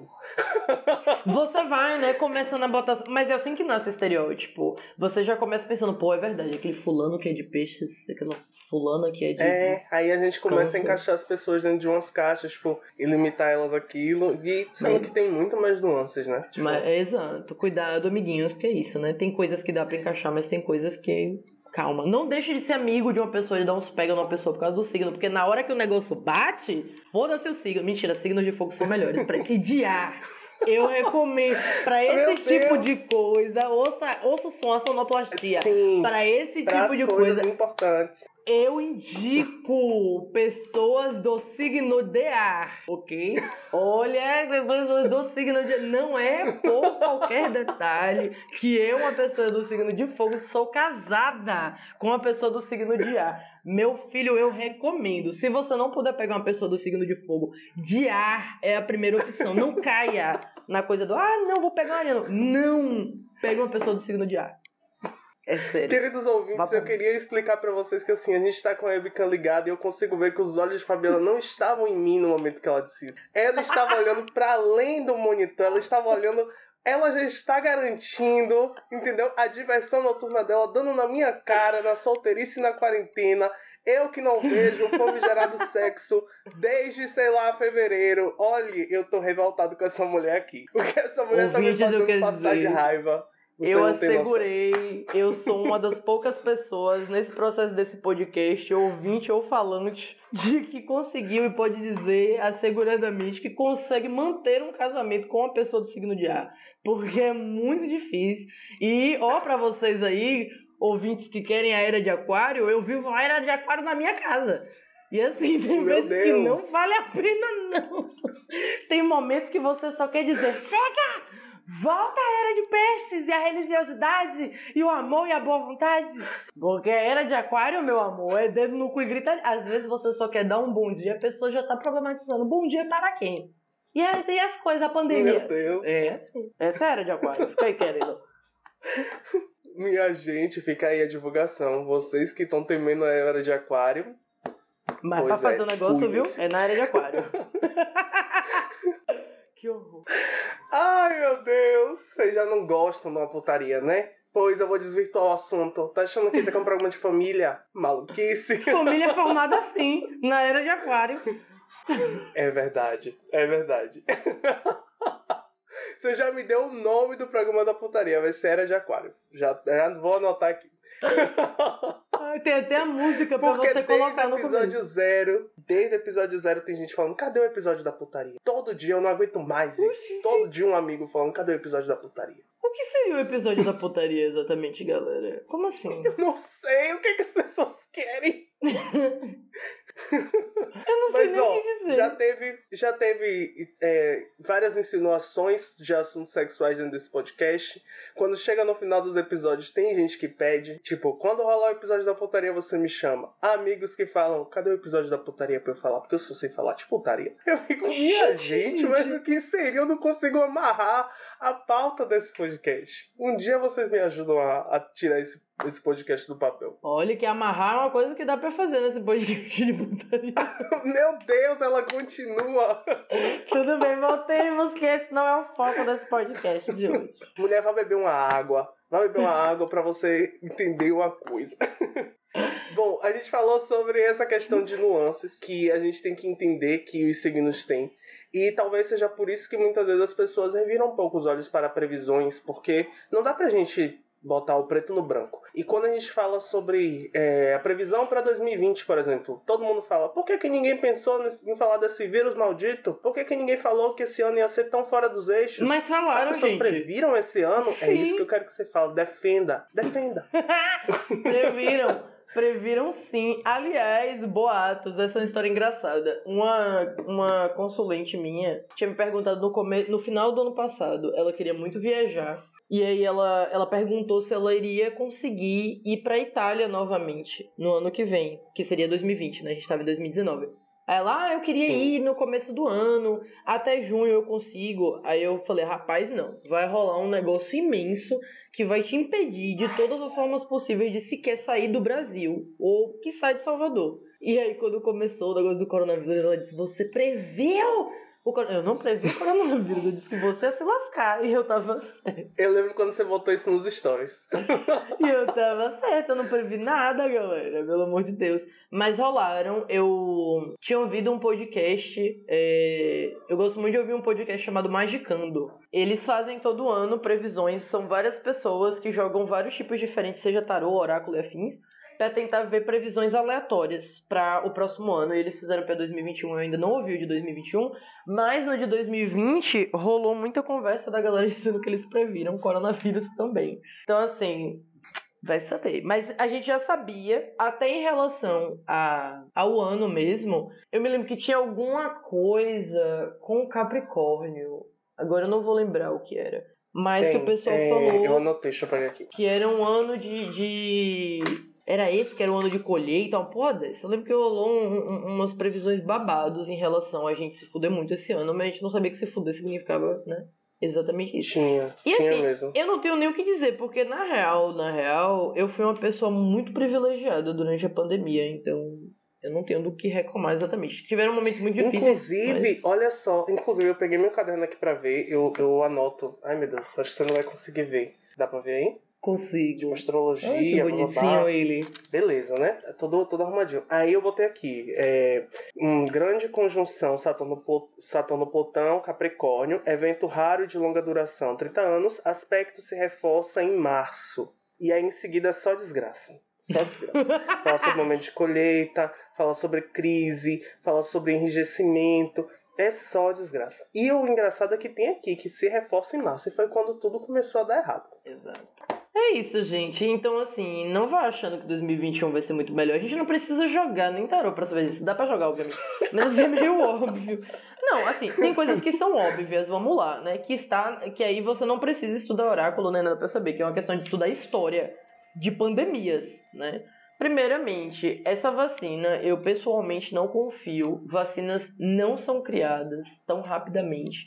Vacinas exigem um nível de testes e de, e de processo que é, vai além da questão do dinheiro, né? Aí vamos agradecer ao grande professor Atila, esse grande youtuber, porque, né, novamente, a era de aquário aqui em casa, a gente é ouvindo podcast de ciências o tempo inteiro, economia e política. Foi só assim mesmo que eu aprendi tudo que eu aprendi, porque olha, em nome de Jesus. Mas, é... Chega, perdi o fio da meada. A aquariana veio me encarar, viado, pra me julgar mas é verdade. Enfim, vacinas elas demoram muito tempo para serem criadas e isso exige é, muitos testes, né? Até que seja criada uma, uma vacina eficaz e aí ainda tem a etapa de distribuição. Né? Então eu não sei se eu confio muito nessa vacina que está sendo criada agora, entendeu? Assim, como eu não pretendo ter filho, se a pessoa mandar eu tomar vacina. A teoria da conspiração, meu pai. Não, se mudar meu DNA, assim, é foda porque eu gosto muito do meu DNA. Eu sou uma pessoa que não adoece fácil. E como vocês perceberam nas histórias no começo do podcast, eu não nem quebro ossos. É verdade. Então, assim, é não vale a verdade. pena mudar meu DNA. Se eu me transformar na Cuca, eu vou gostar muito porque ela era pessoalmente o meu personagem favor- favorito do Sítio do Capão Amarelo, né? E se qual era a outra coisa? Era você virar. Ah, trocar de gênero. Olha, eu tenho muita certeza que se eu fosse um, um homem, trans ou cis, não importa, eu seria muito bonito, tanto quanto eu sou uma mulher cis bonita. Então eu tô muito tranquila se mudar meu gênero. Meu Deus, entendeu? tem que acabar o Ares. Vem de vacina. Agora, eu, meu medo, quando eu comecei a ver, porque eu, tinha, eu tenho uma amiga que tava botando várias coisas assim, tipo, não confie na vacina! E aí as crianças tudo deformadas, eu pensando, menino, se eu tiver filho, né? Aí a criança nasce com quatro braços, um olho, sei lá, eu tenho um personagem do Monstros S.A., entendeu? Esse é meu medo. Mas eu não vou ter filho, então vamos tomar vacina. É, mas é isso, tem todo esse processo, né? A gente tá no fim da fila, viado. Dá tempo do povo ir morrendo e Exatamente. aperfeiçoando a vacina. Então tá tudo bem. E Já tá rolando mutação e tudo mais, né? Então tem esse processo da, da, da própria vacina demorar pra ser feita. A gente tem Biruliro como presidente que vai impedir de todas as formas que a vacina chegue aqui, entendeu? Exatamente. Ele vai chegar ao ponto de dizer lamba tijolo que isso cura, mas ele não vai deixar essa vacina entrar. Então tem esse problema também. E tem o próprio processo de mutação do vírus que já está rolando, né? Então, mutação de vírus, gato, é aquilo ali. Entendeu? Se você puder, fica em casa. Se você não puder, oração. Mentira, o capitalismo te fudeu. Não sei nem o que te dizer, velho. Sinto muito. É, Eu falo rindo, mas a vontade de chorar. Porque já chegou um ponto que eu não sei mais o que dizer. É, é, já, já chega, já chega, assim, a gente, Então, tá, assim- a gente tá colocando esperança num lugar onde a gente sabe que não deveria ter, e não é nem por uma questão de era de aquário não, meu amor, não é uma questão de uma nova era que quer foder você, sabe, não dizendo que era de aquário é ruim, mas, tipo, não, não, não tem nenhuma coisa no universo, a gente, a gente plantou esse, esse, esse caminho triste que a gente tá vivendo, sabe? É, a precariedade desse ano ela não vem simplesmente por causa da pandemia. Ela foi potencializada por vários momentos ruins de escolhas de, de políticos e de falta de assistência que vem novamente por causa desses políticos ruins. Então, assim, a gente só está reafirmando um mandar ruim. E eu nem vou perguntar se vai ter carnaval ano que vem, porque pelo que você falou aí, não vai ter carnaval ano que vem. É, podemos jogar? Eu tô aqui já com o negócio preparado. Podemos, mas é aquela coisa, né? A gente tem que saber que, velho, ter carnaval, as chances da gente adoecer e, e dar um B.O. muito maior são bem grandes. Então, assim, mesmo que tenha carnaval, eu não sugiro você, pessoa, ir, né? E aí é aquela coisa, né? Realmente, a gente cavou essa cova. Você que votou nulo, que está ouvindo esse áudio, você que, que votou é, em branco, você que não foi votar por qualquer motivo que não for realmente um motivo sério, você que votou em biruliro, que votou em, em- em coisas afins, que tudo melhor que o PT, saiba, querido ouvinte, pessoa que você seja, que eu culpo você. ah, mas não fui eu que criei o coronavírus. Mas eu culpo você por ele também. Ah, mas ah, sabe, eu também te culpo por eu cair no bueiro. Ah, mas Fabiana, não fui eu que te empurrei, eu nem estava lá. Mas você é tão culpado quanto a entidade que possivelmente possa ter me empurrado. Por quê? Porque você ajudou esse governo a existir. Então a pessoa também é vagabundo. Exatamente. Você aí É na verdade. sua casa ouvindo esse podcast, eu sei. Não, há- não acredite que todos os ouvintes aqui, desse ouvinte, podcast. fica aqui, é mentira dela. Então, fica não aqui, acredite baixa. que todos os ouvintes desse podcast são pessoas, né? Ah, por que me odiar? Você tá não mandando odeio os ouvintes embora, mulher. Abre logo esse jogo aí. Para de, de falar mal dos meus ouvintes. Eu não tô falando mal dos seus ouvintes, eu tô falando mal dos seus ouvintes que votaram para não sacanear. Mas você, ouvinte, que votou Sim, pau no certo, cu deles. beijo no seu coração, você merece tudo de bom. Cuidado com o coronavírus, use A gente camisinha. lutou, a gente tentou. Use camisinha pra você não tomar vacina e seu filho nascer com cinco braços e um olho. Ai, Meu Deus, virar você é jacaré. muito cancelada após esse, esse podcast. Vai sim, vai sim. Inclusive, vou estar distribuindo. o seu cancelamento ele vem. Ai, que sonho! Isso quer dizer que eu sou famosa. Cancela sim, porque quando vocês cancelam, aí é que as empresas financiam mais os cancelados. Exato. Por favor. Exato. Me cancelem. Mas sim. Eu tô doido pra esse podcast ser cancelado pra eu começar a receber mimo aqui dentro de casa. Se você quiser. Tem várias coisas que eu posso falar que você vai ser cancelado rápido. Não, pelo amor de Deus, pare. Vai me dar trabalho na edição, mulher. Pelo amor de Deus. Ô, viado.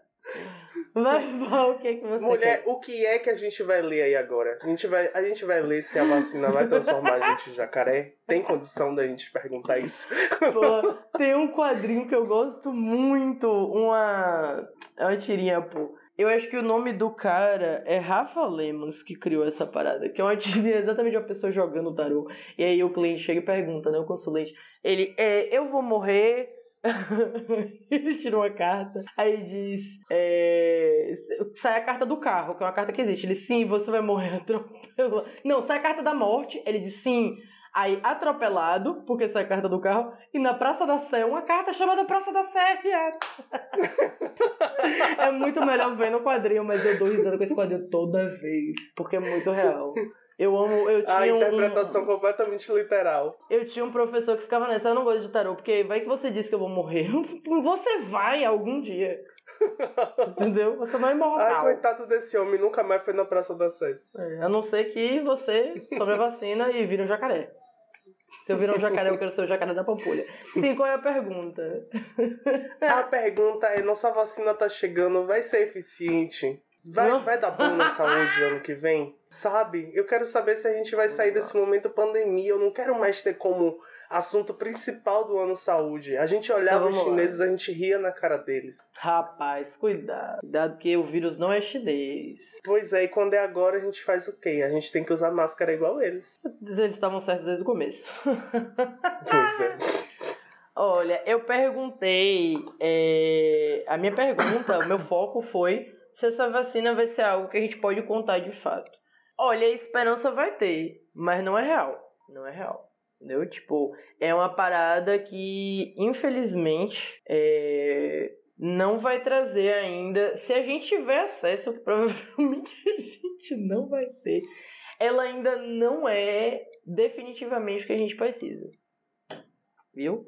Próxima Ai, pergunta. Infelizmente, a que pandemia ainda vai ser. É, não. Mas assim, a esperança Ai, vai eu- existir, vai testar, mas ainda não é isso. Ainda não é isso. Desilusão. Mas e aí, essa solução vem? A gente vai sair de. de... Vai parar de usar máscara? Eu não aguento mais usar máscara. Hum, a gente vai parar de usar máscara. A gente vai parar de usar máscara. Dá pra chegar em 2021 sem Olha. máscara? Saiu pra você, ouvinte que gosta de tarô. Anteriormente tinha saído a Estrela e o Cinco de Copas. Eu jogo com método europeu. Viu? Quem conhece, conhece. Quem não conhece, vou explicar não. Foi pros específicos, tá bom, pode É. ir. É pros nerds. É, então, agora, né, se a gente vai poder parar de usar máscara. É, saiu a Roda da Fortuna e o Ais de é, Ouros. Olha, existe a possibilidade, ela existe, mas ela é muito mínima, muito mínima. Isso envolve diversas coisas, isso envolve até mesmo escolha pessoal. Mas é aquela coisa, pode rolar, mas eu É. não contaria com isso Vai não. quem quer. É, eu acho arriscado, eu diria que é arriscado. É uma coisa que, se for acontecer, vai demorar ainda muito. Não é uma coisa para o começo do ano.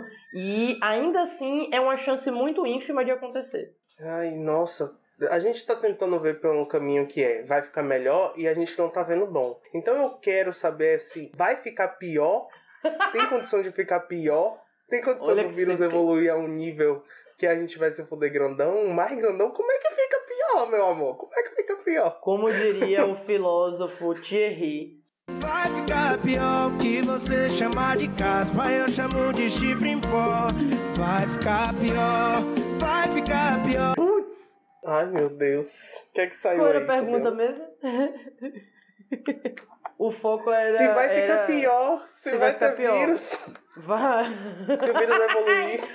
Vai, vai É. ficar pior. Vai ficar pior. Saiu a carta da morte e os Meu seis de paus. Deus. Calma, não leia literal. Você não vai morrer na Praça da Sé. Mas tem sim chances de ficar pior.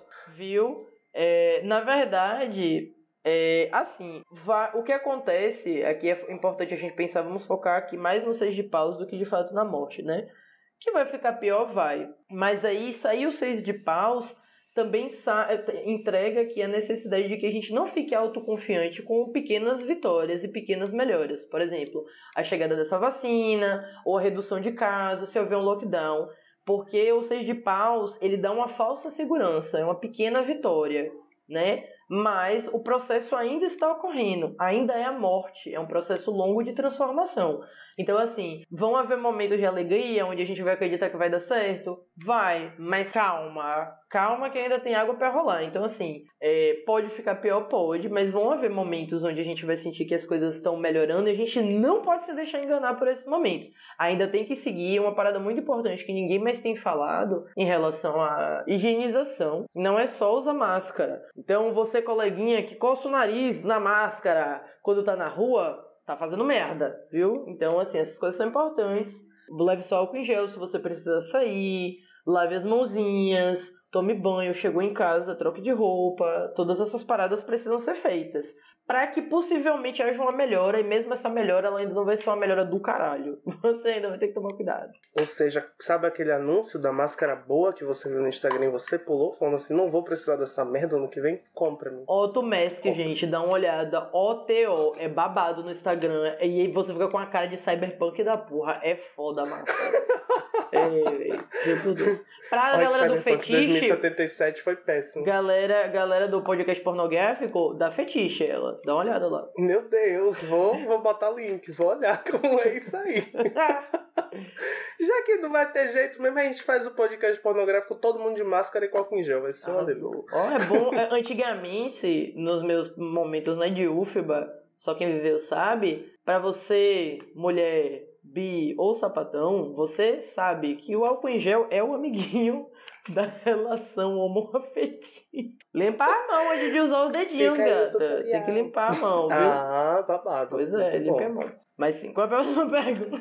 Vamos tentar ir pra um campo que a gente vai ficar melhor, porque na saúde a gente não tá bem. Tá. Né? Na saúde a gente não tá indo bem, então vamos pra política. Vamos, vamos pra política. Eu acho que no campo da política a gente consegue. A gente consegue descobrir. Vai, vai dar algum ruim, pelo menos pra Michelle Bolsonaro e os, e os 80 milhões dela? Vai dar Sabe? algum ruim? Alguém dessa família. É, vai dar algum ruim pra essa mulher. Essa mulher tem que. Começando por essa mulher. Será que vai Porque ela é a peça mais fraca. Porque se, se ela não se fuder, quem mais vai? Eu espero que Bolsonaro, né? É, olha, é, saiu o Eremita e o Sete de Copas para um primeiro momento, e depois a Morte e o Quatro de Paus para o segundo momento. Então, olha, é, ela, aos poucos as, as coisas realmente vão começar a se desfazer, as ilusões em relação a ela, a, a bondade dela e a fofice dela, se é que já não se desfizeram, vamos lembrar que Bolsonaro ainda está ganhando, né? É, disparado até em relação às próximas eleições, o que não faz sentido nenhum. Sim. Mas essa, essa imagem dela vai começar, tipo, eles vão tentar manter essa imagem de doçura, mas ela não vai funcionar.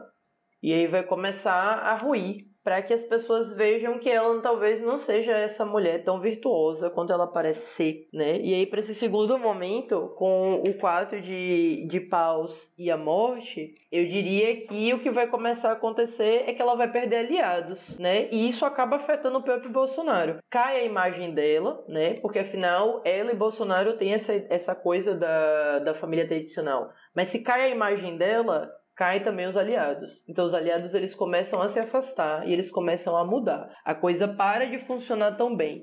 Né? Isso, na verdade, já começou a acontecer em 2020, né? A gente já tem percebido que a galera tem caído fora. Só que ainda tem pessoas mais é, tradicionalistas, mais radicais, que ainda estão coladas. E isso vai começar a se desfazer. Né? Essas coisas vão acabar caindo. E é possível que, se ela não rodar completamente, tipo, que eu acho que ela só rodaria se fosse o impeachment, sabe? Mas assim, o apoio começa a se desfazer a partir do momento que a imagem de família tradicional é, vai sendo destruída. Sim. E pro restante dessa família, gente, esse homem, esse homem vai pegar alguma doença? Esse coronavírus 2.0 Não é só se a gente homem? ver se vai rolar impeachment? Impeachment.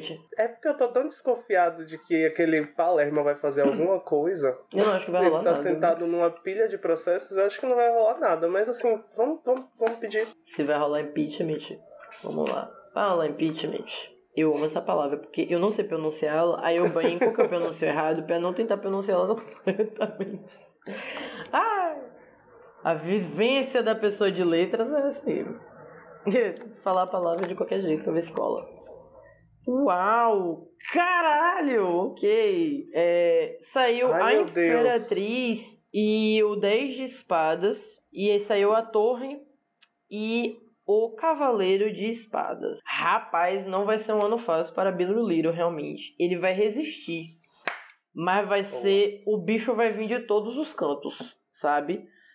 Olha. Existe caminho para um impeachment, mas ele não vai deixar barato.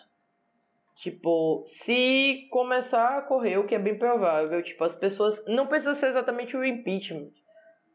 Tá vendo? Não consigo pronunciar essas palavras. Mas assim, as pessoas realmente começarem a se mobilizar, né? Ele vai tentar se proteger disso, ele vai perceber que vai perder apoio, as pessoas vão começar a se manifestar, as coisas vão começar a ficar mais difíceis, e aí vão correr atrás de resolver isso de uma forma burocrática. É possível que ele se foda, mas eu não sei se é exatamente por um impeachment. Impeachment, impeachment. mas que a casa dele vai cair de alguma forma, vai. Porém, eu não quero me comprometer com dizer que com certeza ele vai sair do governo. Mas ele não vai ter os resultados que ele gostaria de ter. Então, assim, vamos chutar que ele vai cair? Vamos. Vamos chutar que ele vai cair. Se não cair, vai ser a morte. não caíram cartas. É, não, é assim, que ele vai se fuder muito, vai. Sim, obrigado. Eu, eu, se, a gente for, se a gente for lidar com, com as cartas que saíram pra Michelle, eu acho que a situação começa exatamente com ela. Tipo, ela vai, vai ruindo essa imagem, né? E ela vai ficando meio abandonada nessa situação de, tipo, ser a primeira dama, né? Perde seu apoio, se perde seu apoio, ele começa a ser atacada de todas as formas.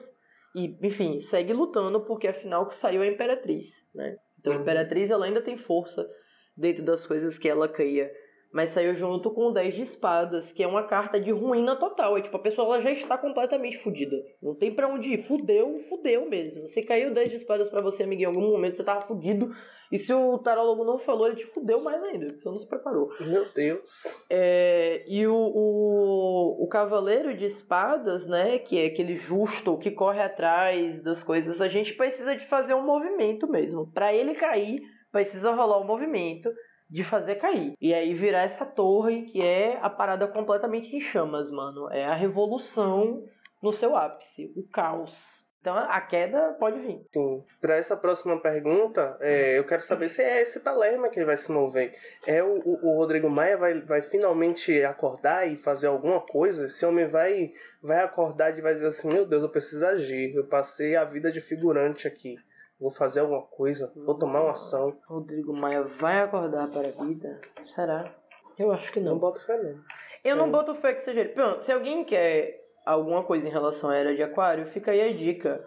Eu não acho que a coisa vai ser por uma mobilização dentro da, da, do próprio governo e política, né? A mobilização ela tem que partir da gente, né? Então. Sim. Eu acho que tem a ver com isso, mas vamos ver. Rodrigo Maia. Oh, que bonitinho. Eu amo as minhas reações nas paradas. Olha, eu não diria exatamente que ele vai abrir o zóio para as coisas, não, porque ele está confortável no lugar dele, né? Saiu a estrela e saiu 10 de copas. Ele tá feliz do jeito que tá. E ele tenta manter, né, uh, as coisas nesse padrão. E aí saiu em seguida o 3 de copas e o, o eremita. O que ele vai fazer quando perceber que o babado não tá dando tão certo e se manter é começar a se desviar disso. Ele vai tomar um caminho de isolamento, de afastamento desse governo para se proteger. Sim. Vai tentar manter a dele. Deu todo esse tempo. Então, quando o babado e ainda então, eu, eu quero, quero ignorar esse fato porque eu quero me prender ao caminho feliz de, do fim de Bolsonaro. Não, mas assim, calma Bolsonaro que eu não caindo... disse fim de Bolsonaro, mas que de não, fato ele vai sei. se fuder muito. Sim, mas avaliando no melhor cenário possível, com esse homem indo comer capim pela raiz, é... Não, eu não acho que é o melhor cenário possível. Eu queria ele preso, mas tudo bem. É... a gente ainda tem uma praga que se chama Mourão. Ah. O que é que a gente pode esperar do posicionamento desse homem ano que vem, sabe? É... ele vem dando, ele sempre tá ali patinando, né? Tipo assim, a, a grande parte das pessoas fica naquela de não, ele parece muito mais é, consciente, ele, mas vira e mexe ele solta uma merda gigante, sabe? Como no caso do racismo. Então o que, é que a gente pode esperar desse homem? Ele vai ser uma figura importante dentro desse cenário? É, ele vai contribuir de alguma forma positiva ou negativa para a gente? Eu não sei muito bem como é que a gente pode pensar numa pergunta para esse cidadão. O que eu tenho pensado porque... no geral o futuro de cada uma dessas pessoas, né? Eu tenho tirado Sim. o que esperar para essas pessoas no ano que vem, né? Boa, boa. Olha, é... saiu o mago, né? E o seis de, de ouros. Então, num primeiro momento, ele vai é, simbolizar a esperança para as coisas que estão dando errado. Então, infelizmente, ainda temos apoio ao, ao governo Bolsonaro, então ele vai ser essa pessoa que meio que vai parecer a melhor opção. E ele vai saber jogar Sim. com isso de uma forma muito inteligente.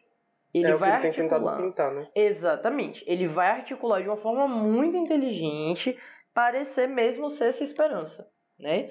Só que em seguida a gente tem a torre com o cavaleiro de ouro, né? Então assim, enquanto no caso de Bolsonaro caiu a torre com o cavaleiro de, de, de espadas, que já é uma coisa mais de tentar se articular pela razão, né? Ele vai correr atrás de, enfim, resolver as paradas dele como ele sabe resolver, né? A se articular por fora e fazer acontecer com os aliados milicianos dele. No caso do, do, do Rei de Ouros, ele tem um outro tipo de planejamento. Então é possível que o Mourão ele também acabe tendo problemas com a questão de Bolsonaro, mas ele vai ser mais inteligente em relação a como agir. Ele vai manter, tentar manter ao máximo essa imagem de, olha, eu sou a pessoa mais segura, enquanto esse homem aqui ele está desesperado e está jogando para cima qualquer coisa, né? Está parecendo fazer as coisas de forma correta, mas ele está completamente ensandecido. Eu estou aqui de forma controlada, tentando arquitetar da melhor forma possível o que fazer, né? Mas ambos estão amarrados de alguma forma, né? Saíram cavaleiros, afinal, não saíram reis. O cavaleiro ele só tem até um certo ponto poder é, é, para fazer as coisas. Então eles estão numa, numa situação completamente fodida.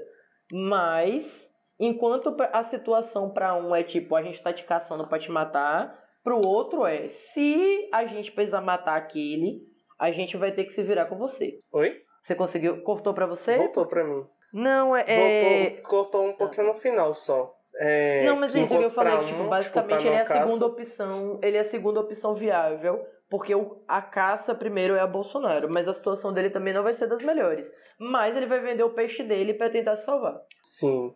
É, só pra gente fechar esse ciclo da, da política podre, é, tem os quatro cavaleiros do Apocalipse, né? Que são os filhos do. do. do, do, do filho da puta lá, é, da facada maldita. E assim, eu vejo essas criaturas crescendo e, e começando a se envolver em, em, coisas que são muito grandes. Eu não sei se dá para tirar um pra pros quatro, porque eu acho que é meio. Eles estão. É, é um ninho, né? De rato. Mas assim, até o 04 começou a se envolver com, com a roubalheira, tá ligado? Tipo, o cara tá, tá streamando e tá, e tá usando dinheiro público pra se vender. Então a gente tá entrando num lugar que tá absurdo, assim, da, da mamata, sabe? A ordem é 01 é o Eduardo, 02 é o Flávio, 03 é o Carlos. E o Renan é o 04, né? Deixa eu, deixa eu até conferir. Menina, o conhecimento político da família real brasileira. É, tem, aliás, olha, não perdendo aqui, coleguinhas que queiram ouvir podcast, tem um podcast muito legal sobre a vida de Bolsonaro. Eu acho importante entender a trajetória de uma pessoa pra saber porque ela é uma pessoa bosta ou porque ela é uma pessoa bacana. Lembrando que, tipo, nenhum ser humano é 100% bosta. E por mais que a gente odeie Bolsonaro, entendeu? Tipo, pra algumas pessoas, ele é uma pessoa legal. Infelizmente. Então é, é importante Ah, eu não gosto dar humanização do, do, do eu vilão. acho que. Eu não, gosto- mas é isso. Não é a questão da humanização. Claro, ninguém pensa gostar de Bolsonaro. Eu não gosto de Bolsonaro. Por mim, se alguém quiser dar uma facada nele, eu não estou fazendo apologia à violência. É, eu peguei a ordem certa aqui. É Flávio, quiser. é Flávio Carlos Eduardo Renan. E ainda tem a, a, a Ah. Laura off. Não, mas Laura, coitada. Flávio, Carlos, Eduardo e Renan. Então eu vou tirar duas cartas É, para deixa a cada. Laura lá. A mina não tá nem na quarta Flávio. série, eu. Eduardo. Eu, eu tenho pena, sabe? Porque essa mina vai crescer toda complexada com essa família. Sim. Deus sabe o que esse homem faz com essa criança. Mas assim, sabe? É... Da forma como. Sim, o, o podcast que eu ia falar, quem quiser ouvir, se chama Sim. Retrato Narrado. É... A primeira temporada é sobre a vida de Bolsonaro, é bem curtinho. E é isso, sabe? É, Não sei até que ponto. Né? Esse homem foi gostado por pessoas. Ainda é gostado por pessoas. Então, vai saber. Né? Será que presta? Não sei.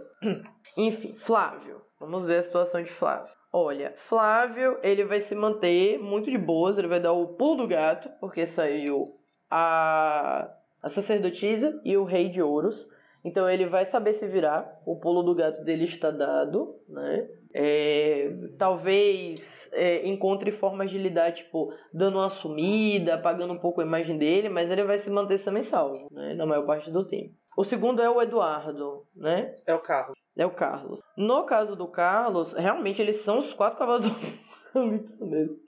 Deus. No caso do Carlos, saiu a justiça e o o rei o rei de espadas. Então no caso do Carlos já é um pouco mais difícil, né? Ele vai ter que sofrer algumas consequências dos atos dele, né? E segurar a onda. Mas ainda assim ele se fode menos que o pai.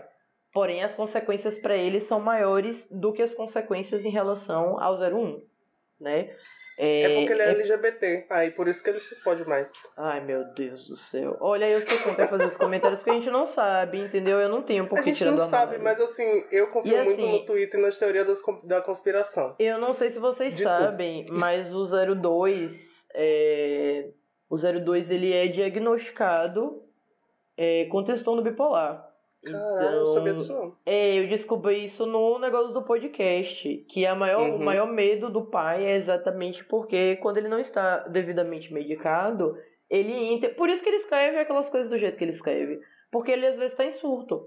Então, assim, eu não me sinto. Depois que eu descobri isso, eu não me sinto mais confortável em fazer piada Sim. em relação ao 02. Mas aí fica a critério de vocês, né? Porque eu já convivi com Talvez pessoas. até explique, né, a figura do primo sempre presente. Sei lá, É, tipo, eu já convivi com pessoas que tinham transtorno bipolar, não é engraçado, entendeu? É, não é fácil não. é barril pra caralho pra pessoa e pra as pessoas conviverem com uma pessoa que tem, entendeu? E é isso, infelizmente ele acabou nascendo numa família que não pôde dar o apoio que de fato ele precisa, porque é isso aí, gente.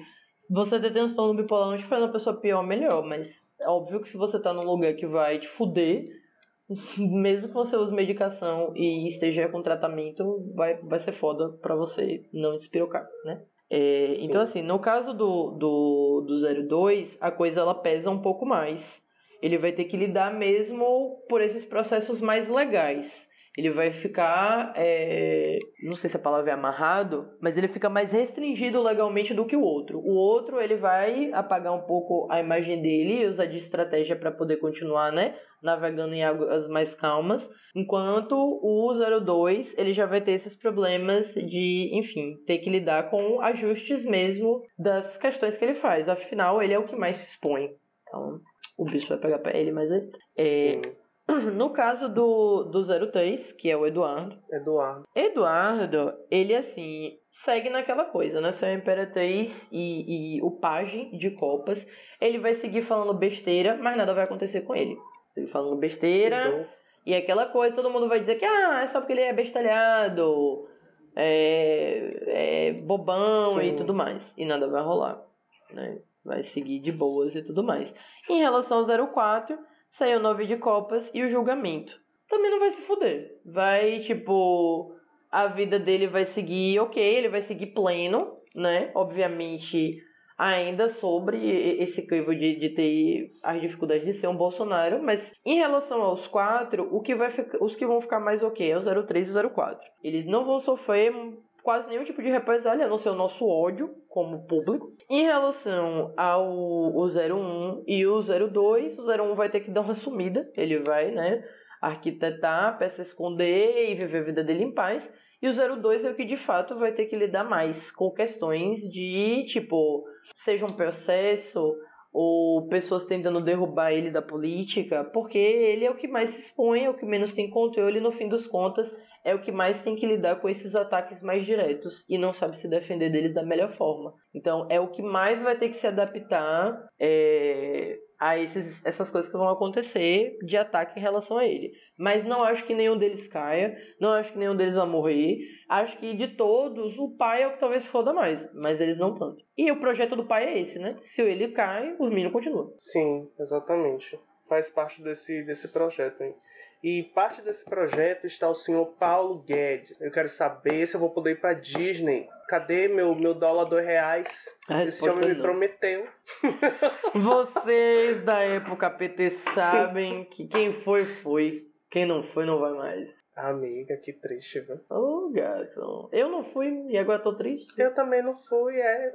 Não conheço o Mickey, não. Deus sabe que eu. Ah, eu conheço. Quando eu morava é, é, no Uruguai, entrou um lá em casa. A gente teve que matar. Ô, gente, eu chorei nesse dia. Ai, meu Deus Deus. é testemunha que eu chorei. Ai, eu E já tinha matei tanta acabado- rata aqui em casa também. Pois é. E eu cheguei, eu tinha acabado de chegar com os gatos que a gente tinha adotado. Eu achei que o rato era o gato, porque eles tinham chegado muito filhotinhos. Eu disse, será que foi o gato? Meu Deus. Mas não era, não era o rato. E graças a Deus eles não saíram da caixinha que eles estavam, porque se eles tentassem pegar esse rato ia dar um BO do caralho. Mas é isso, o rato morreu e tudo certo, né? Hoje moro em outra casa, não mais no Uruguai, não vou dizer onde pra vocês não virem me matar. Sim, você tá cancelado. Você não pode divulgar seu endereço, não. Rapaz, que grandíssimo choque. É, saiu a morte, o sete de copas. É saiu inevitável que sai. A E morte a- já ficou. Uhul!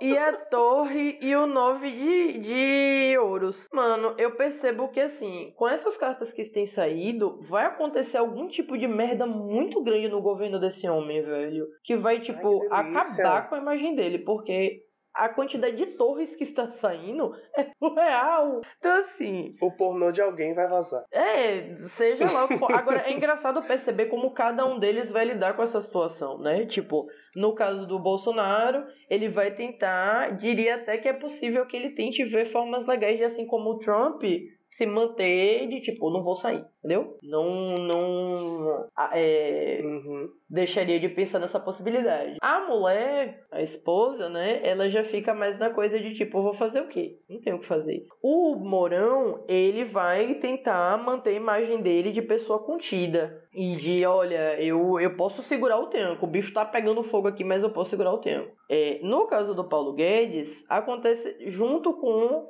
eu, eu até chutaria, e aí, por favor, se eu estiver errada, não relembre desse podcast, que essa situação que pode acontecer com a, a Michelle tenha muito a ver com ele. Porque tendo saído sete de copas também, existe algo aí que precisa ser quebrado. Alguma ilusão que foi construída, que vai ser destruída. Essa ilusão ela vai deixar de existir. E isso é que vai começar a ruína do Império é, 17 na política. E aí entra né, a torre novamente, mas agora com o 9 de ouros, né? O 9 de ouros, ele bota ainda essa situação de que, tipo, as coisas elas não estão concreti- concretizadas 100%, mas elas estão com, com encaminhamento de finalização de situação, né? Então, assim, é, Paulo Guedes ele vai tentar salvar o dele, mostrar o que ele fez, independente de Bolsonaro, porque ele já deu entrevistas dizendo que teve que tomar decisões em relação ao que Bolsonaro queria e não ao que ele Sim. queria. Então ele vai tentar colocar o plano dele de governo para tipo, olha, eu queria isso aqui. Se vocês apostarem nisso aqui, dá para salvar a merda que tá caindo.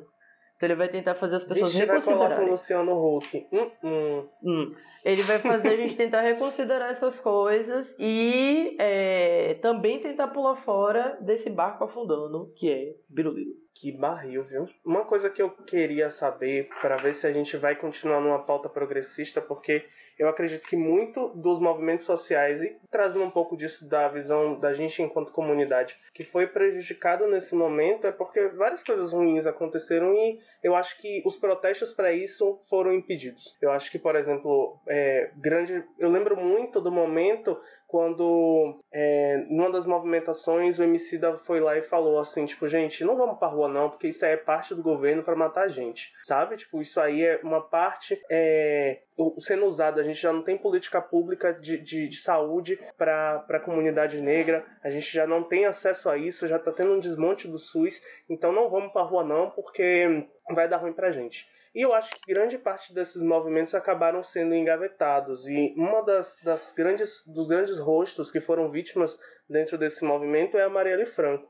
E essa investigação para entender se quem foram os, mandantes desse, desse crime, desse assassinato, eu acho que isso é muito uma bússola é, para a gente ter desses movimentos. Se a gente continua atento a isso, se a gente continua lutando ou se a gente vai engavetar isso de vez.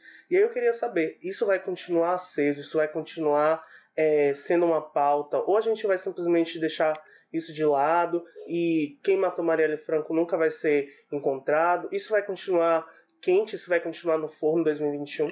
Olha, eu acho que é meio óbvio que vai, né?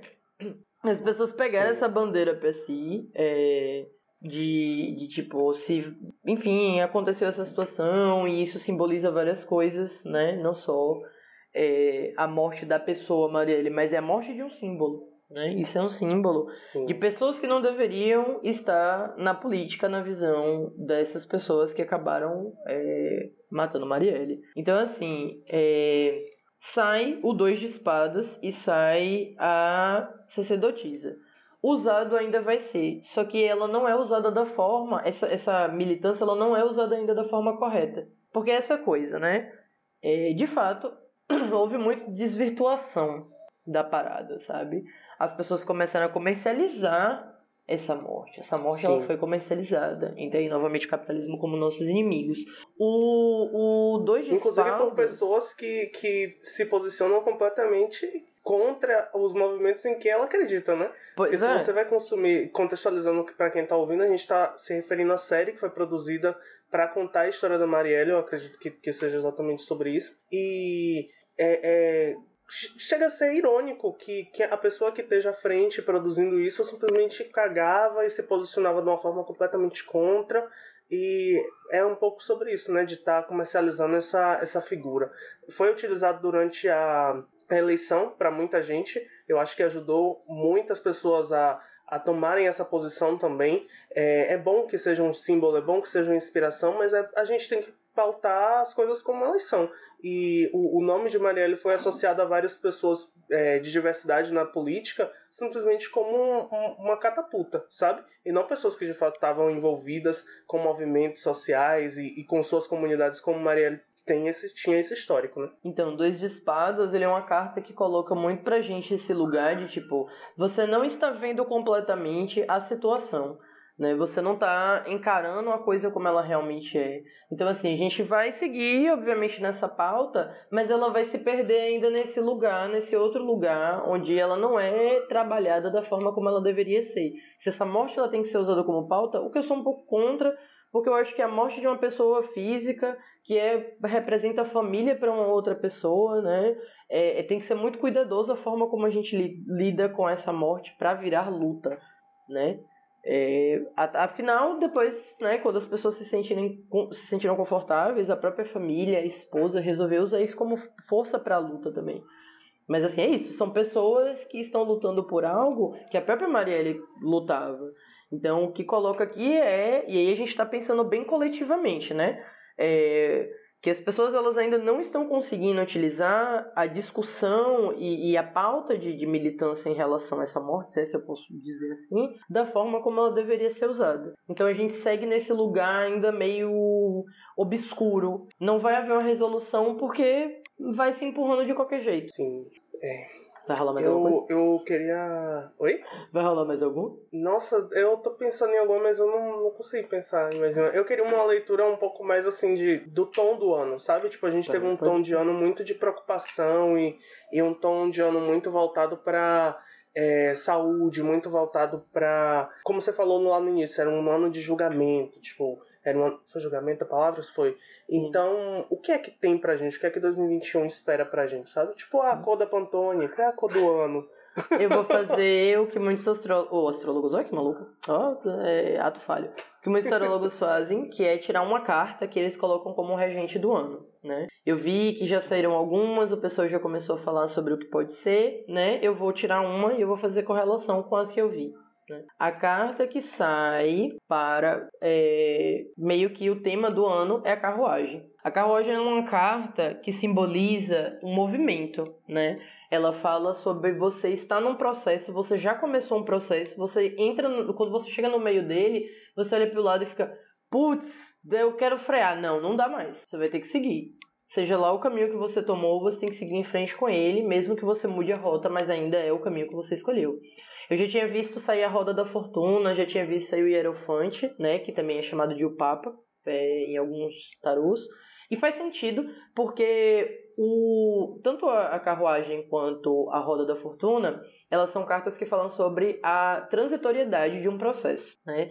Então é quando você já está numa jornada, a jornada ela já começou e agora você só está dando continuidade a ela. E essa continuidade ela vai dar em um outro lugar. Se você estiver no videogame, você vai encontrar o próximo chefão. Se você estiver indo para algum lugar, você vai ver ao seu redor situações que estão passando. E o, hierof o hierofante, que é o Papa, ele é a representação daquele sumo sacerdote, a pessoa que sabe o que ela está fazendo, a pessoa que é, tem o controle, o conhecimento, e não é aquela pessoa soberba para passar esse conhecimento.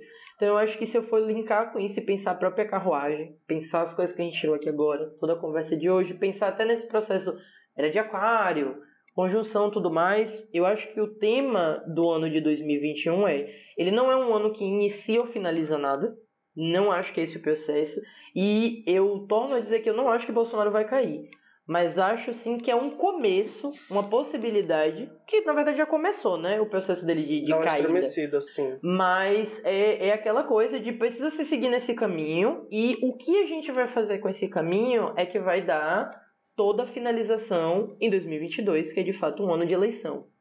Então, se a gente for pensar novamente esse processo de aquário, é pensar que, bem, o que, que você pode fazer dentro dessa carruagem? A carta da carruagem, ela sempre coloca duas criaturas na frente da carruagem. Uma criatura mais apática e uma criatura mais feroz.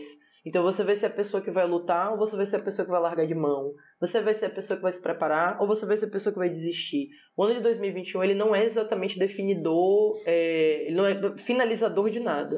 Mas ele vai ser um ano definidor das coisas que nos esperam para o ano de 2022. E é por isso que eu não acho que vai ser um ano fácil, né? As pessoas ficaram, ah, eu devo ter medo. Filha, ó, medo a gente tem de tudo, né, na vida. Mas, é, de fato, A gente anda com o ser- celular do ladrão no bolso, não.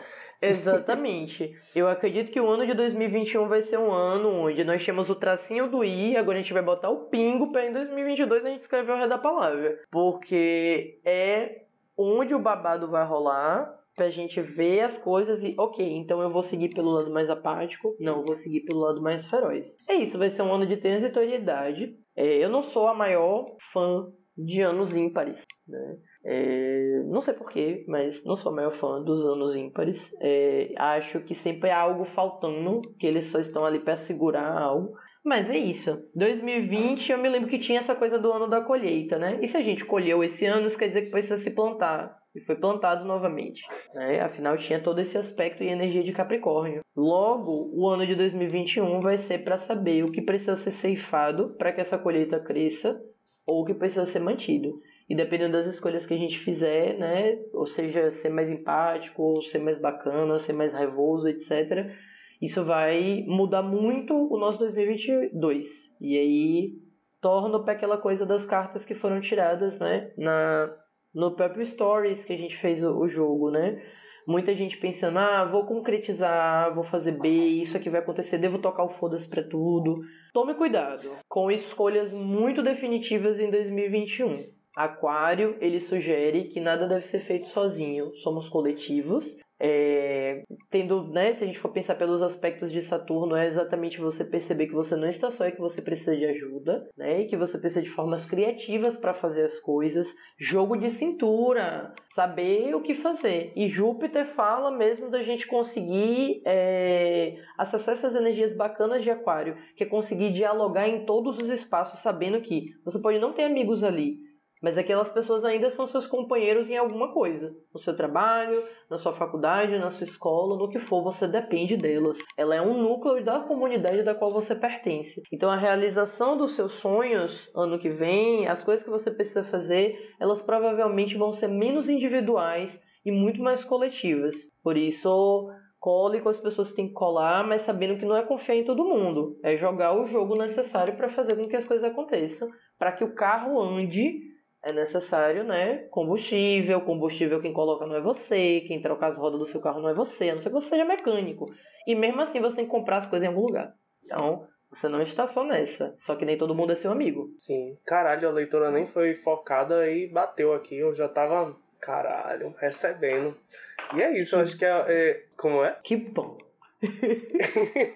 É, a gente tentou fazer uma leitura que era mais generalista, a gente não focou em signo, porque a gente, como falou mais cedo, a gente não queria que é, ficasse no raso, a gente não queria ficar num, num lugar de normalidade e, e, de generalista, como as pessoas costumam fazer. A gente não fez leituras para outros aspectos que poderiam ter vertentes diferentes para cada, cada pessoa, e a gente focou aqui em fazer uma, uma leitura para um lugar onde todo mundo está habitando e para onde a gente não tem como fugir. A política, a economia, a saúde, eu acho que foi muito acertada essa ideia que, que a Fabi trouxe. E eu quero agradecer vocês por terem me acompanhado nesse processo que começou esse ano. É uma jornada que eu comecei a plantar esses frutos agora e eu espero que 2021 é, faça parte desse, desse caminhar de forma saudável. Eu percebo nesse espaço um momento muito de é, descarregar um pouco da energia e da tensão que o capitalismo coloca nos meus ombros para que eu consiga ganhar a minha vida. E eu sou muito grato por esse momento, eu sou muito grato por essas conversas poderem existir no momento de pandemia, é, no momento em que a gente não poderia se encontrar. E olha a gente aqui conversando que e voltando esse papo é, voltando esse papo gostoso aqui em dia, ouvindo a Fabiana simplesmente se jogar para Loló. Loló é o apelido da minha consagrada, viu? Ai, pra não ficar piada interna, Loló. Ai, porque eu achava que aquele chocolate Lolo se pronunciava Loló. Mas eu descobri que Loló é só nome de droga. Sabia minha. e aí eu falava na rua, ah, não vou ver Loló. As pessoas, oi? Era isso, mas eu não uso drogas. Não mais, pelo menos. Aqui em usar, tudo bem, viu?